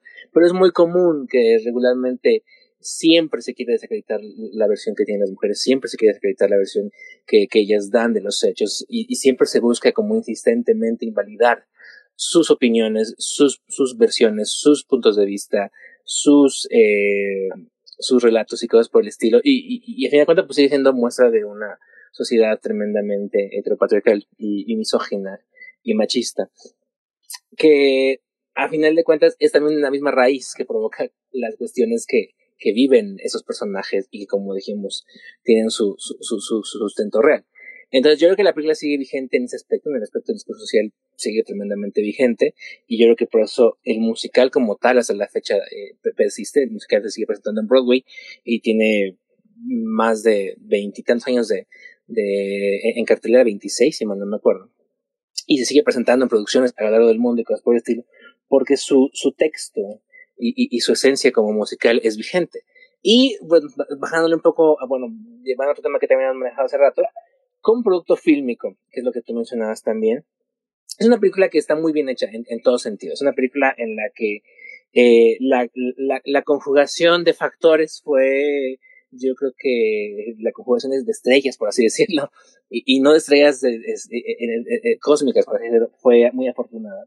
Porque digo, a final de cuentas, pues este, Rob Marshall hizo musicales después y Bill Condon muchos musicales después, pero yo creo que en, en ninguno de sus trabajos posteriores han alcanzado como que eh, el cenit de perfección que alcanzaron artísticamente con Chicago. Incluso, bueno, Rob Marshall fue muy sonado su, fracaso que tuvo con Nine, que, que hizo años después y que mucha gente pensaba que iba a ser como el próximo Chicago y cosas por el estilo, y yo me acuerdo que Nine fracasó horriblemente, ¿no?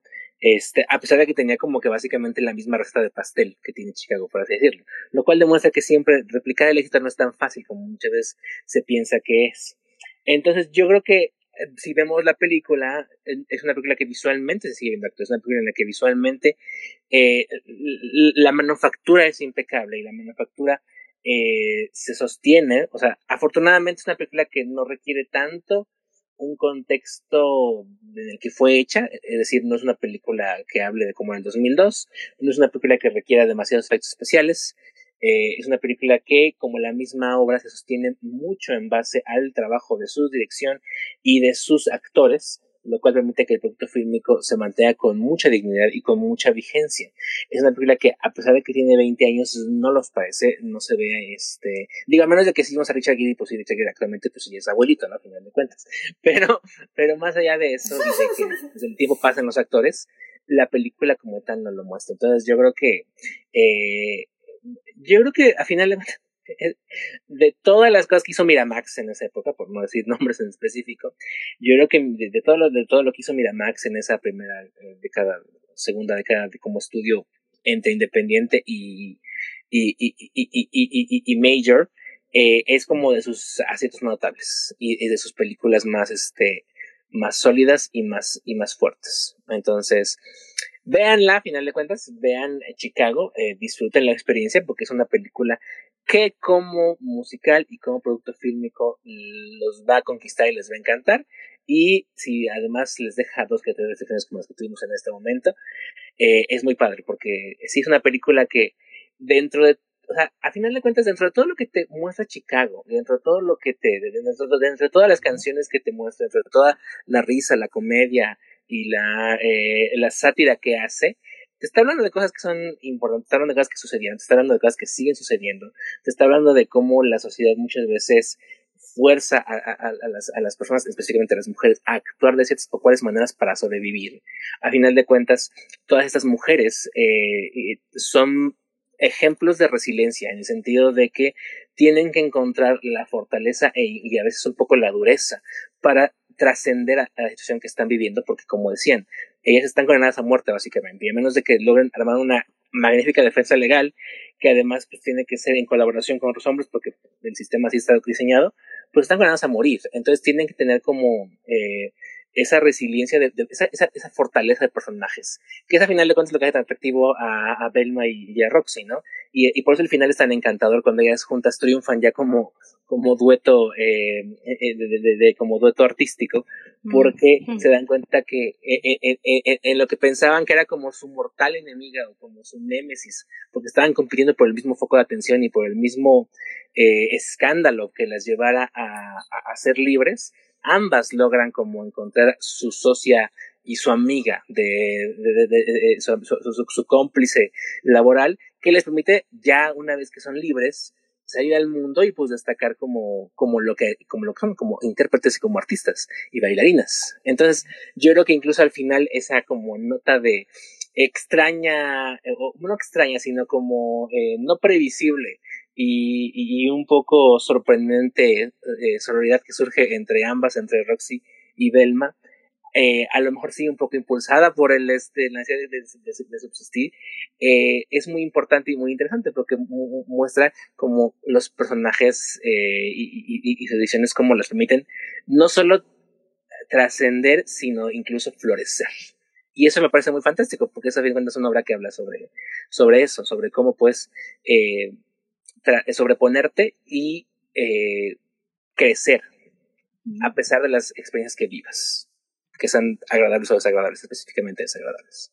Oh, muy bien. No, sí, sí, sí, completamente de acuerdo con todo lo que mencionaste. Sí, estoy de acuerdo. Creo que, creo que nos había faltado eso último. Eh, que, que, o sea, me gusta mucho que esta Roxy le dice a Belma así como, es que te odio, no podemos trabajar juntas. Y ya le dice como, ah, Hay pero... solo una industria donde eso funciona. eso no importa. Entonces como, yeah. O sea, y creo que al final es eso. O sea, creo que sí se pueden reflejar. Eh, así que, eh, no, no es, pero así lo podemos hacer. Podemos hacer un fanfic de Enemies to Lovers ahí. Porque sí, al final del día es eso. Es este, es que tienen que se juntan para sobrevivir, ¿no? Y ese es un poco el punto. Y bueno, se arma esa amistad para sobrevivir. Entonces, eso está, claro, y, está padre. Y también como recalcan mucho, sobre todo creo que en ellas, digo, en toda la, es, es, Chicago es, el, es ese tema, pero sobre todo en, Roxy y en Belma está ese tema de cómo justamente esto de, lo que hablábamos, de la atención pública, la, las, la, la fama, por ponerlo de alguna manera, esta atención de, del público, es también muy, puede ser muy intensa, pero también se va muy rápido, ¿no? Como también es eh, la atención masiva está días y se puede ir a otro lado. O sea, sabes, es muy, eh, sabes, no, no dura. Es que es literalmente lo que estamos viviendo con los influencers, ¿no? Por ejemplo. Correcto. De que puedes tener tu momento de medios brillar sociales y, se va a los tres días. Ya nadie por, se- por, fa- por favor, no les den ideas a los influencers, porque luego va, va- van a, va a empezar una ola de asesinatos. A mí, creo, No, que, no. creo que ya lo hemos pero tenido, justo ¿eh? eso Pero sí. lo hablamos y no pero justamente a eso porque eso también lo entienden que sí tienen mucho la atención por esto gra- muy grave que hicieron y luego se olvida y se perdona no y bueno no que se perdone pero se olvida totalmente se olvida y, y actualmente eso pasa o sea la, la gente puede estar muy involucrada en un tema como eh, de nuevo lo que pasó lo que pasa con la guerra en Ucrania hubo un tiempo donde todos eh, se hablaba mucho sobre esto y poco a poco se ha ido quedando atrás y la guerra sigue. ¿No? O sea, ¿sabes? Es como, como lo, lo, lo fácil y lo rápido que cambia la atención. O, si queremos, por ejemplo, eh, un- una cosa más como de, por ejemplo, de hombres que sean acusados este, de acoso sexual y eso, por ejemplo, el terrible protagonista de House of Cards, este, ya va a regresar otra vez, porque pues ya, o sea, ya Se se, le condenó, se le, se dijo que nunca iba a volver a regresar a la sociedad y siete años después ya tiene otro proyecto de película. Entonces, o sea, ese es el Luis asunto, ¿no? C.K. acaba de ganarse un Grammy. Exactamente. Entonces, eh, son esas cosas de que para bien y para mal, Ujú. eh, la No, y fama lo- viene y va. Exactamente, y lo irrelevante que es realmente, ¿no? O sea, como lo, porque eso es lo que al final descubre eh, Roxy, ¿no? Que al final no dura y es como, ¿y luego? ¿Cuál fue el punto de todo? O sea, ¿sabes? Como, ¿y luego? Y el abogado todavía aterrizando le diciendo, güey, te salvé la vida. Te salvé la vida, exacto, como, a ver, hey, sí, porque ¿por qué no quisieron mi foto? Y él así como, no, a ver, estás viva. De nada. Sí, sí, sí. Tania, pues, una conclusión de la película que gustes dar. Ay, la verdad es que para mí fue unos excelentes 60 pesos bien gastados. Me gustaría al- algún día que la volvieran a reestrenar en la pantalla y volverla a ver, aunque tenga que ir yo sola, yo sola al cine. O sea, sí me agradaría, la verdad. Eh, la, la obra en México no la vi porque como que mi, mi sentido musical dijo, no, no quiero, creo que no quiero verla puesta en escena en México.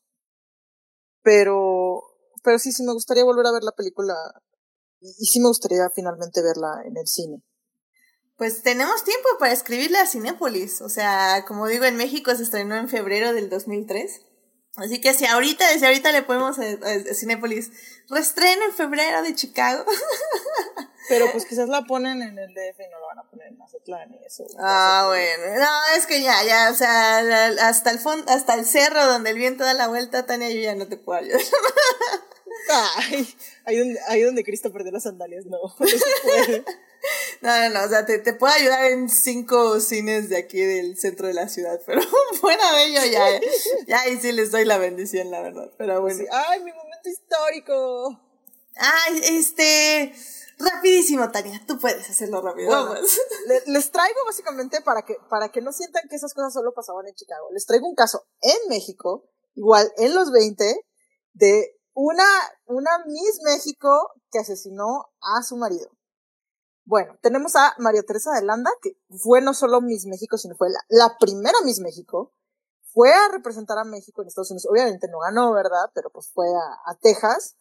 Eh, digamos que marcó historia en ese sentido. Y luego, al año siguiente, pues se enteró de dos, se, ent- se enteró de una cosa. Básicamente, el, el marido con el que se había casado, ya se había casado antes, y se enteró por medio del periódico.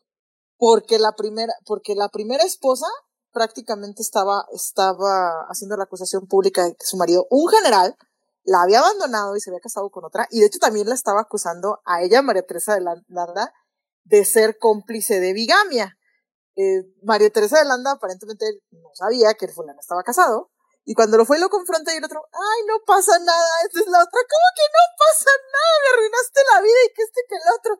Y el otro así como, eh, y la otra, "Ah, no, pues sabes que voy por mi pistola y te mato.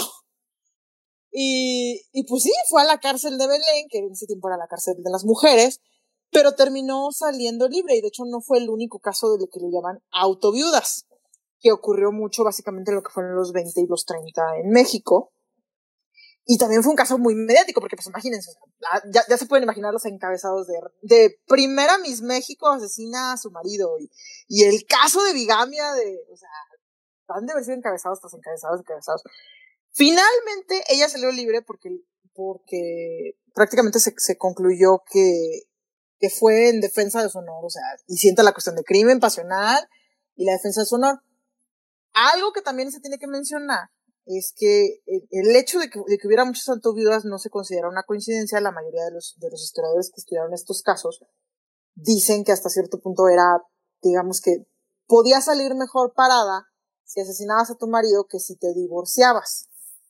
Porque la sociedad en la época estaba compuesta de esa forma. O sea, si, si básicamente si el marido te ponía los cuernos era tu culpa, eh, si tú te divorciabas probablemente era tu culpa, aunque no fuera tu culpa. Y pues e, incluso en el mismo caso de esto, o sea, ella, pues, si no sabía que era bigamia, pues de qué forma era su culpa y sin embargo se la iban a echar. Y entonces está la cuestión de que este fue de los poquitos casos en que, o sea, era una conclusión muy patriarcal el asunto, pero fue como que de las poquitas veces que estas, estas personas pudieron usar básicamente el, eh, justamente esa visión patriarcal en su favor, pero más que una ventaja, es como que una compensación pedorra de, ah, sí, o sea, eh, tu misión en la vida es casarte y estar supeditada a tu marido, y si te ponen los cuernos es tu culpa, es así como que, bueno, te voy a lanzar un huesito de, de, de, de, si te la aplica, pues mátalo y quizás no te, quizás no te, no te quedas en la cárcel mucho tiempo, pero es, es una bicoca, literalmente es una, es una bicoca en comparación de lo que podías tener en el mundo. Y, pero pues en este caso, pues le, le funcionó, o sea, y lo, y pues yo me imagino que también logró armar su caso, porque resulta que no solo había sido la, primera Miss México, o sea, era estudiante de, odontología en una universidad, en una época donde había pocas estudiantes. Eh, y cuando salió libre se fue a hacer maestría, doctorado, fue suma acumulado de profesora en la UNAM, o sea, o sea, pues no, lo mataron, o sea, salió libre y, y, sí logró continuar con su vida, pero pues sí, por otra parte, por mucho tiempo era, pues quién era, no, pues la que mató a su marido, la Miss México que mató a su marido, pero, pero pues por otra parte digo, o sea, pudo haberse quedado en la cárcel para siempre, o sea, se, se, la gente que la defendió ella, pues se pusieron vivas a la hora de la defensa, porque también estaba la cosa de que pues era un general, pero fue la cuestión de que había que usar urgentemente la cuestión de, no, ¿sabes qué? O sea, era un bigamo. Era un bigamo que se fue a seducir a una joven de, a una joven de 18 años, él teniendo 35, que en ese tiempo eso no era lo normal, ¿verdad? Pero está la cosa de, oye, de, abandonó dos hijos y luego se fue a rejuntar con otra fulana que ni sabía. Y ya lo ves como que en, eh, empiezas a ver las red flags porque cuando la conoció a ella y cuando se supone que estaban quedando, él no quería que fuera primero el concurso de belleza y uno diría, ay, bueno, sexismo típico de la época, ¿verdad? Ay, no, no quiero que, no quiero que todo el mundo te vea y que este que el otro. Y ya que aceptaron casarse, o sea, fue de, no, pues no vamos a decirle a tus padres, vamos a casarnos en secreto. Ya que el padre se dio cuenta que se había casado, fue, bueno, al menos cásense por la iglesia. Pero te casas así con cara de, ok, hay, hay varias red flags que quizás por sí solas no digan una sola cosa, pero juntas es así como que, ok, vato mayor, conoce a jovencita, le dice que se, que se casen secretamente sin que, sin que nadie se entere, no quiere que se, no quiere que básicamente siga su carrera en Estados Unidos, y, y luego, ah, resultó digamos, ah. No, pues es que allá, ahí es cuando ya tienes que juntar todas las reflex, definitivamente. Pero mira, es, es una muy buena, es un muy buen dato histórico. Al final del día me encanta porque seguro hay miles de historias así. Y bueno, para quienes les guste ahí el chismecito. Tania, deberías abrir, deberías más bien en tu TikTok poner todo este tipo de historias. Sería, sería muy, muy solicitado. Les, les gusta mucho el chismecito histórico, como quien dice. Ah, pero bueno, en este caso me estoy recargando en hombros de gigantes. O sea, no fue, no fue una investigación que hice yo, fue un artículo que, que yo vi. Y, y ahorita no importa, a la gente no le gusta leer artículos, les gusta ver TikToks, así que. no, y pues ahorita que estaban hablando de Chicago, justo me acordé de ese caso. Porque lo, lo tuve muy presente hace un montón de años. Fue un caso que encontré por accidente.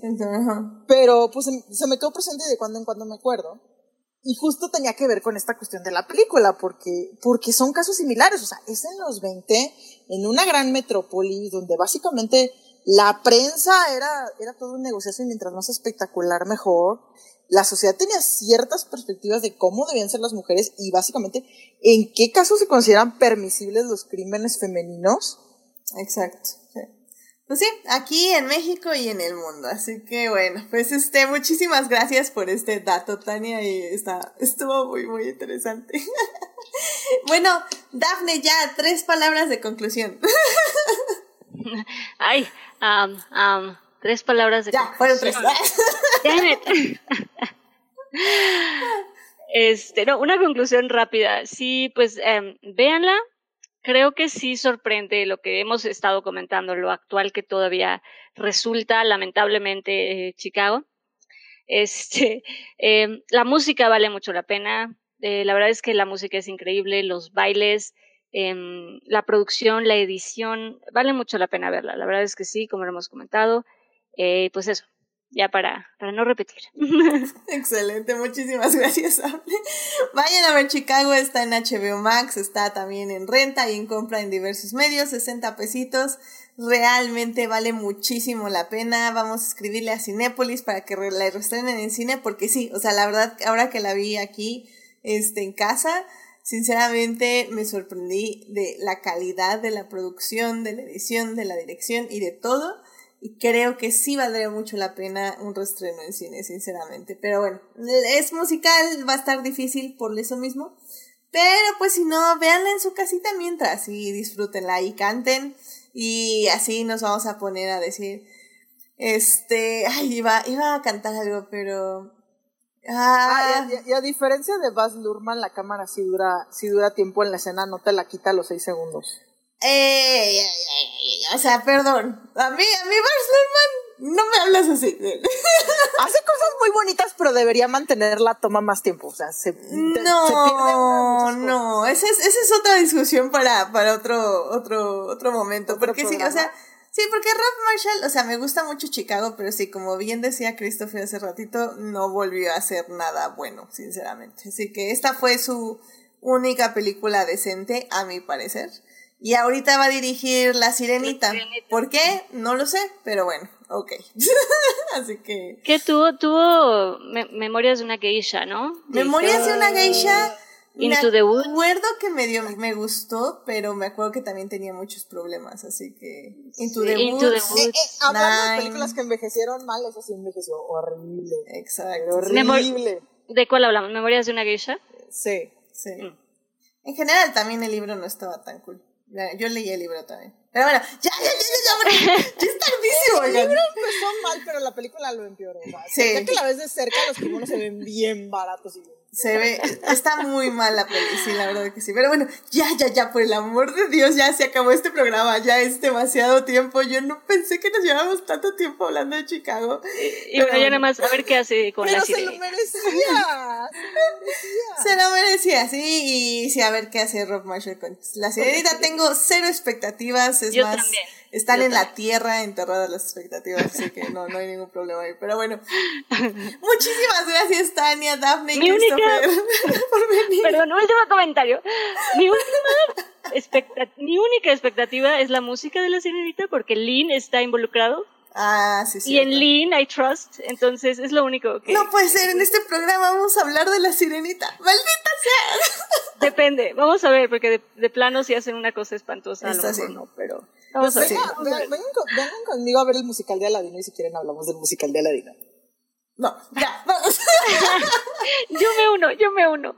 Okay. Sé, que quieren, tienen, tienen una semana para decidirse. Muy bien. Yo me uno, yo me uno. Muy bien, pues bueno, este, no, espérenme, llegó Christopher. Entonces, Christopher, muchísimas gracias por venir al programa donde te puede escuchar nuestro público. Gracias como siempre por la invitación, Edith. Una vez más, una disculpa a todos los, todos los escuchas por haber llegado tarde. Este, me pueden encontrar en Twitter como @cristobm y me pueden escuchar eventualmente porque estamos en un hiatus este, que esperemos pronto termine en Crónicas del Multiverso. Entonces ahí nos buscan en, en Facebook y en YouTube, este, donde hablamos también de películas, cine, televisión y cosas por el estilo. Entonces, y muchas gracias por la invitación. Es un placer estar aquí con, con ustedes. Muchísimas gracias por venir, Chris. Dafne, muchas gracias por venir. ¿Dónde te puede encontrar nuestro público? Gracias por invitarme. Eh, pues yo estoy en Instagram y en Twitter como Dafne Bennett. Eh, pues por ahí, por ahí andamos. Por ahí me pueden encontrar.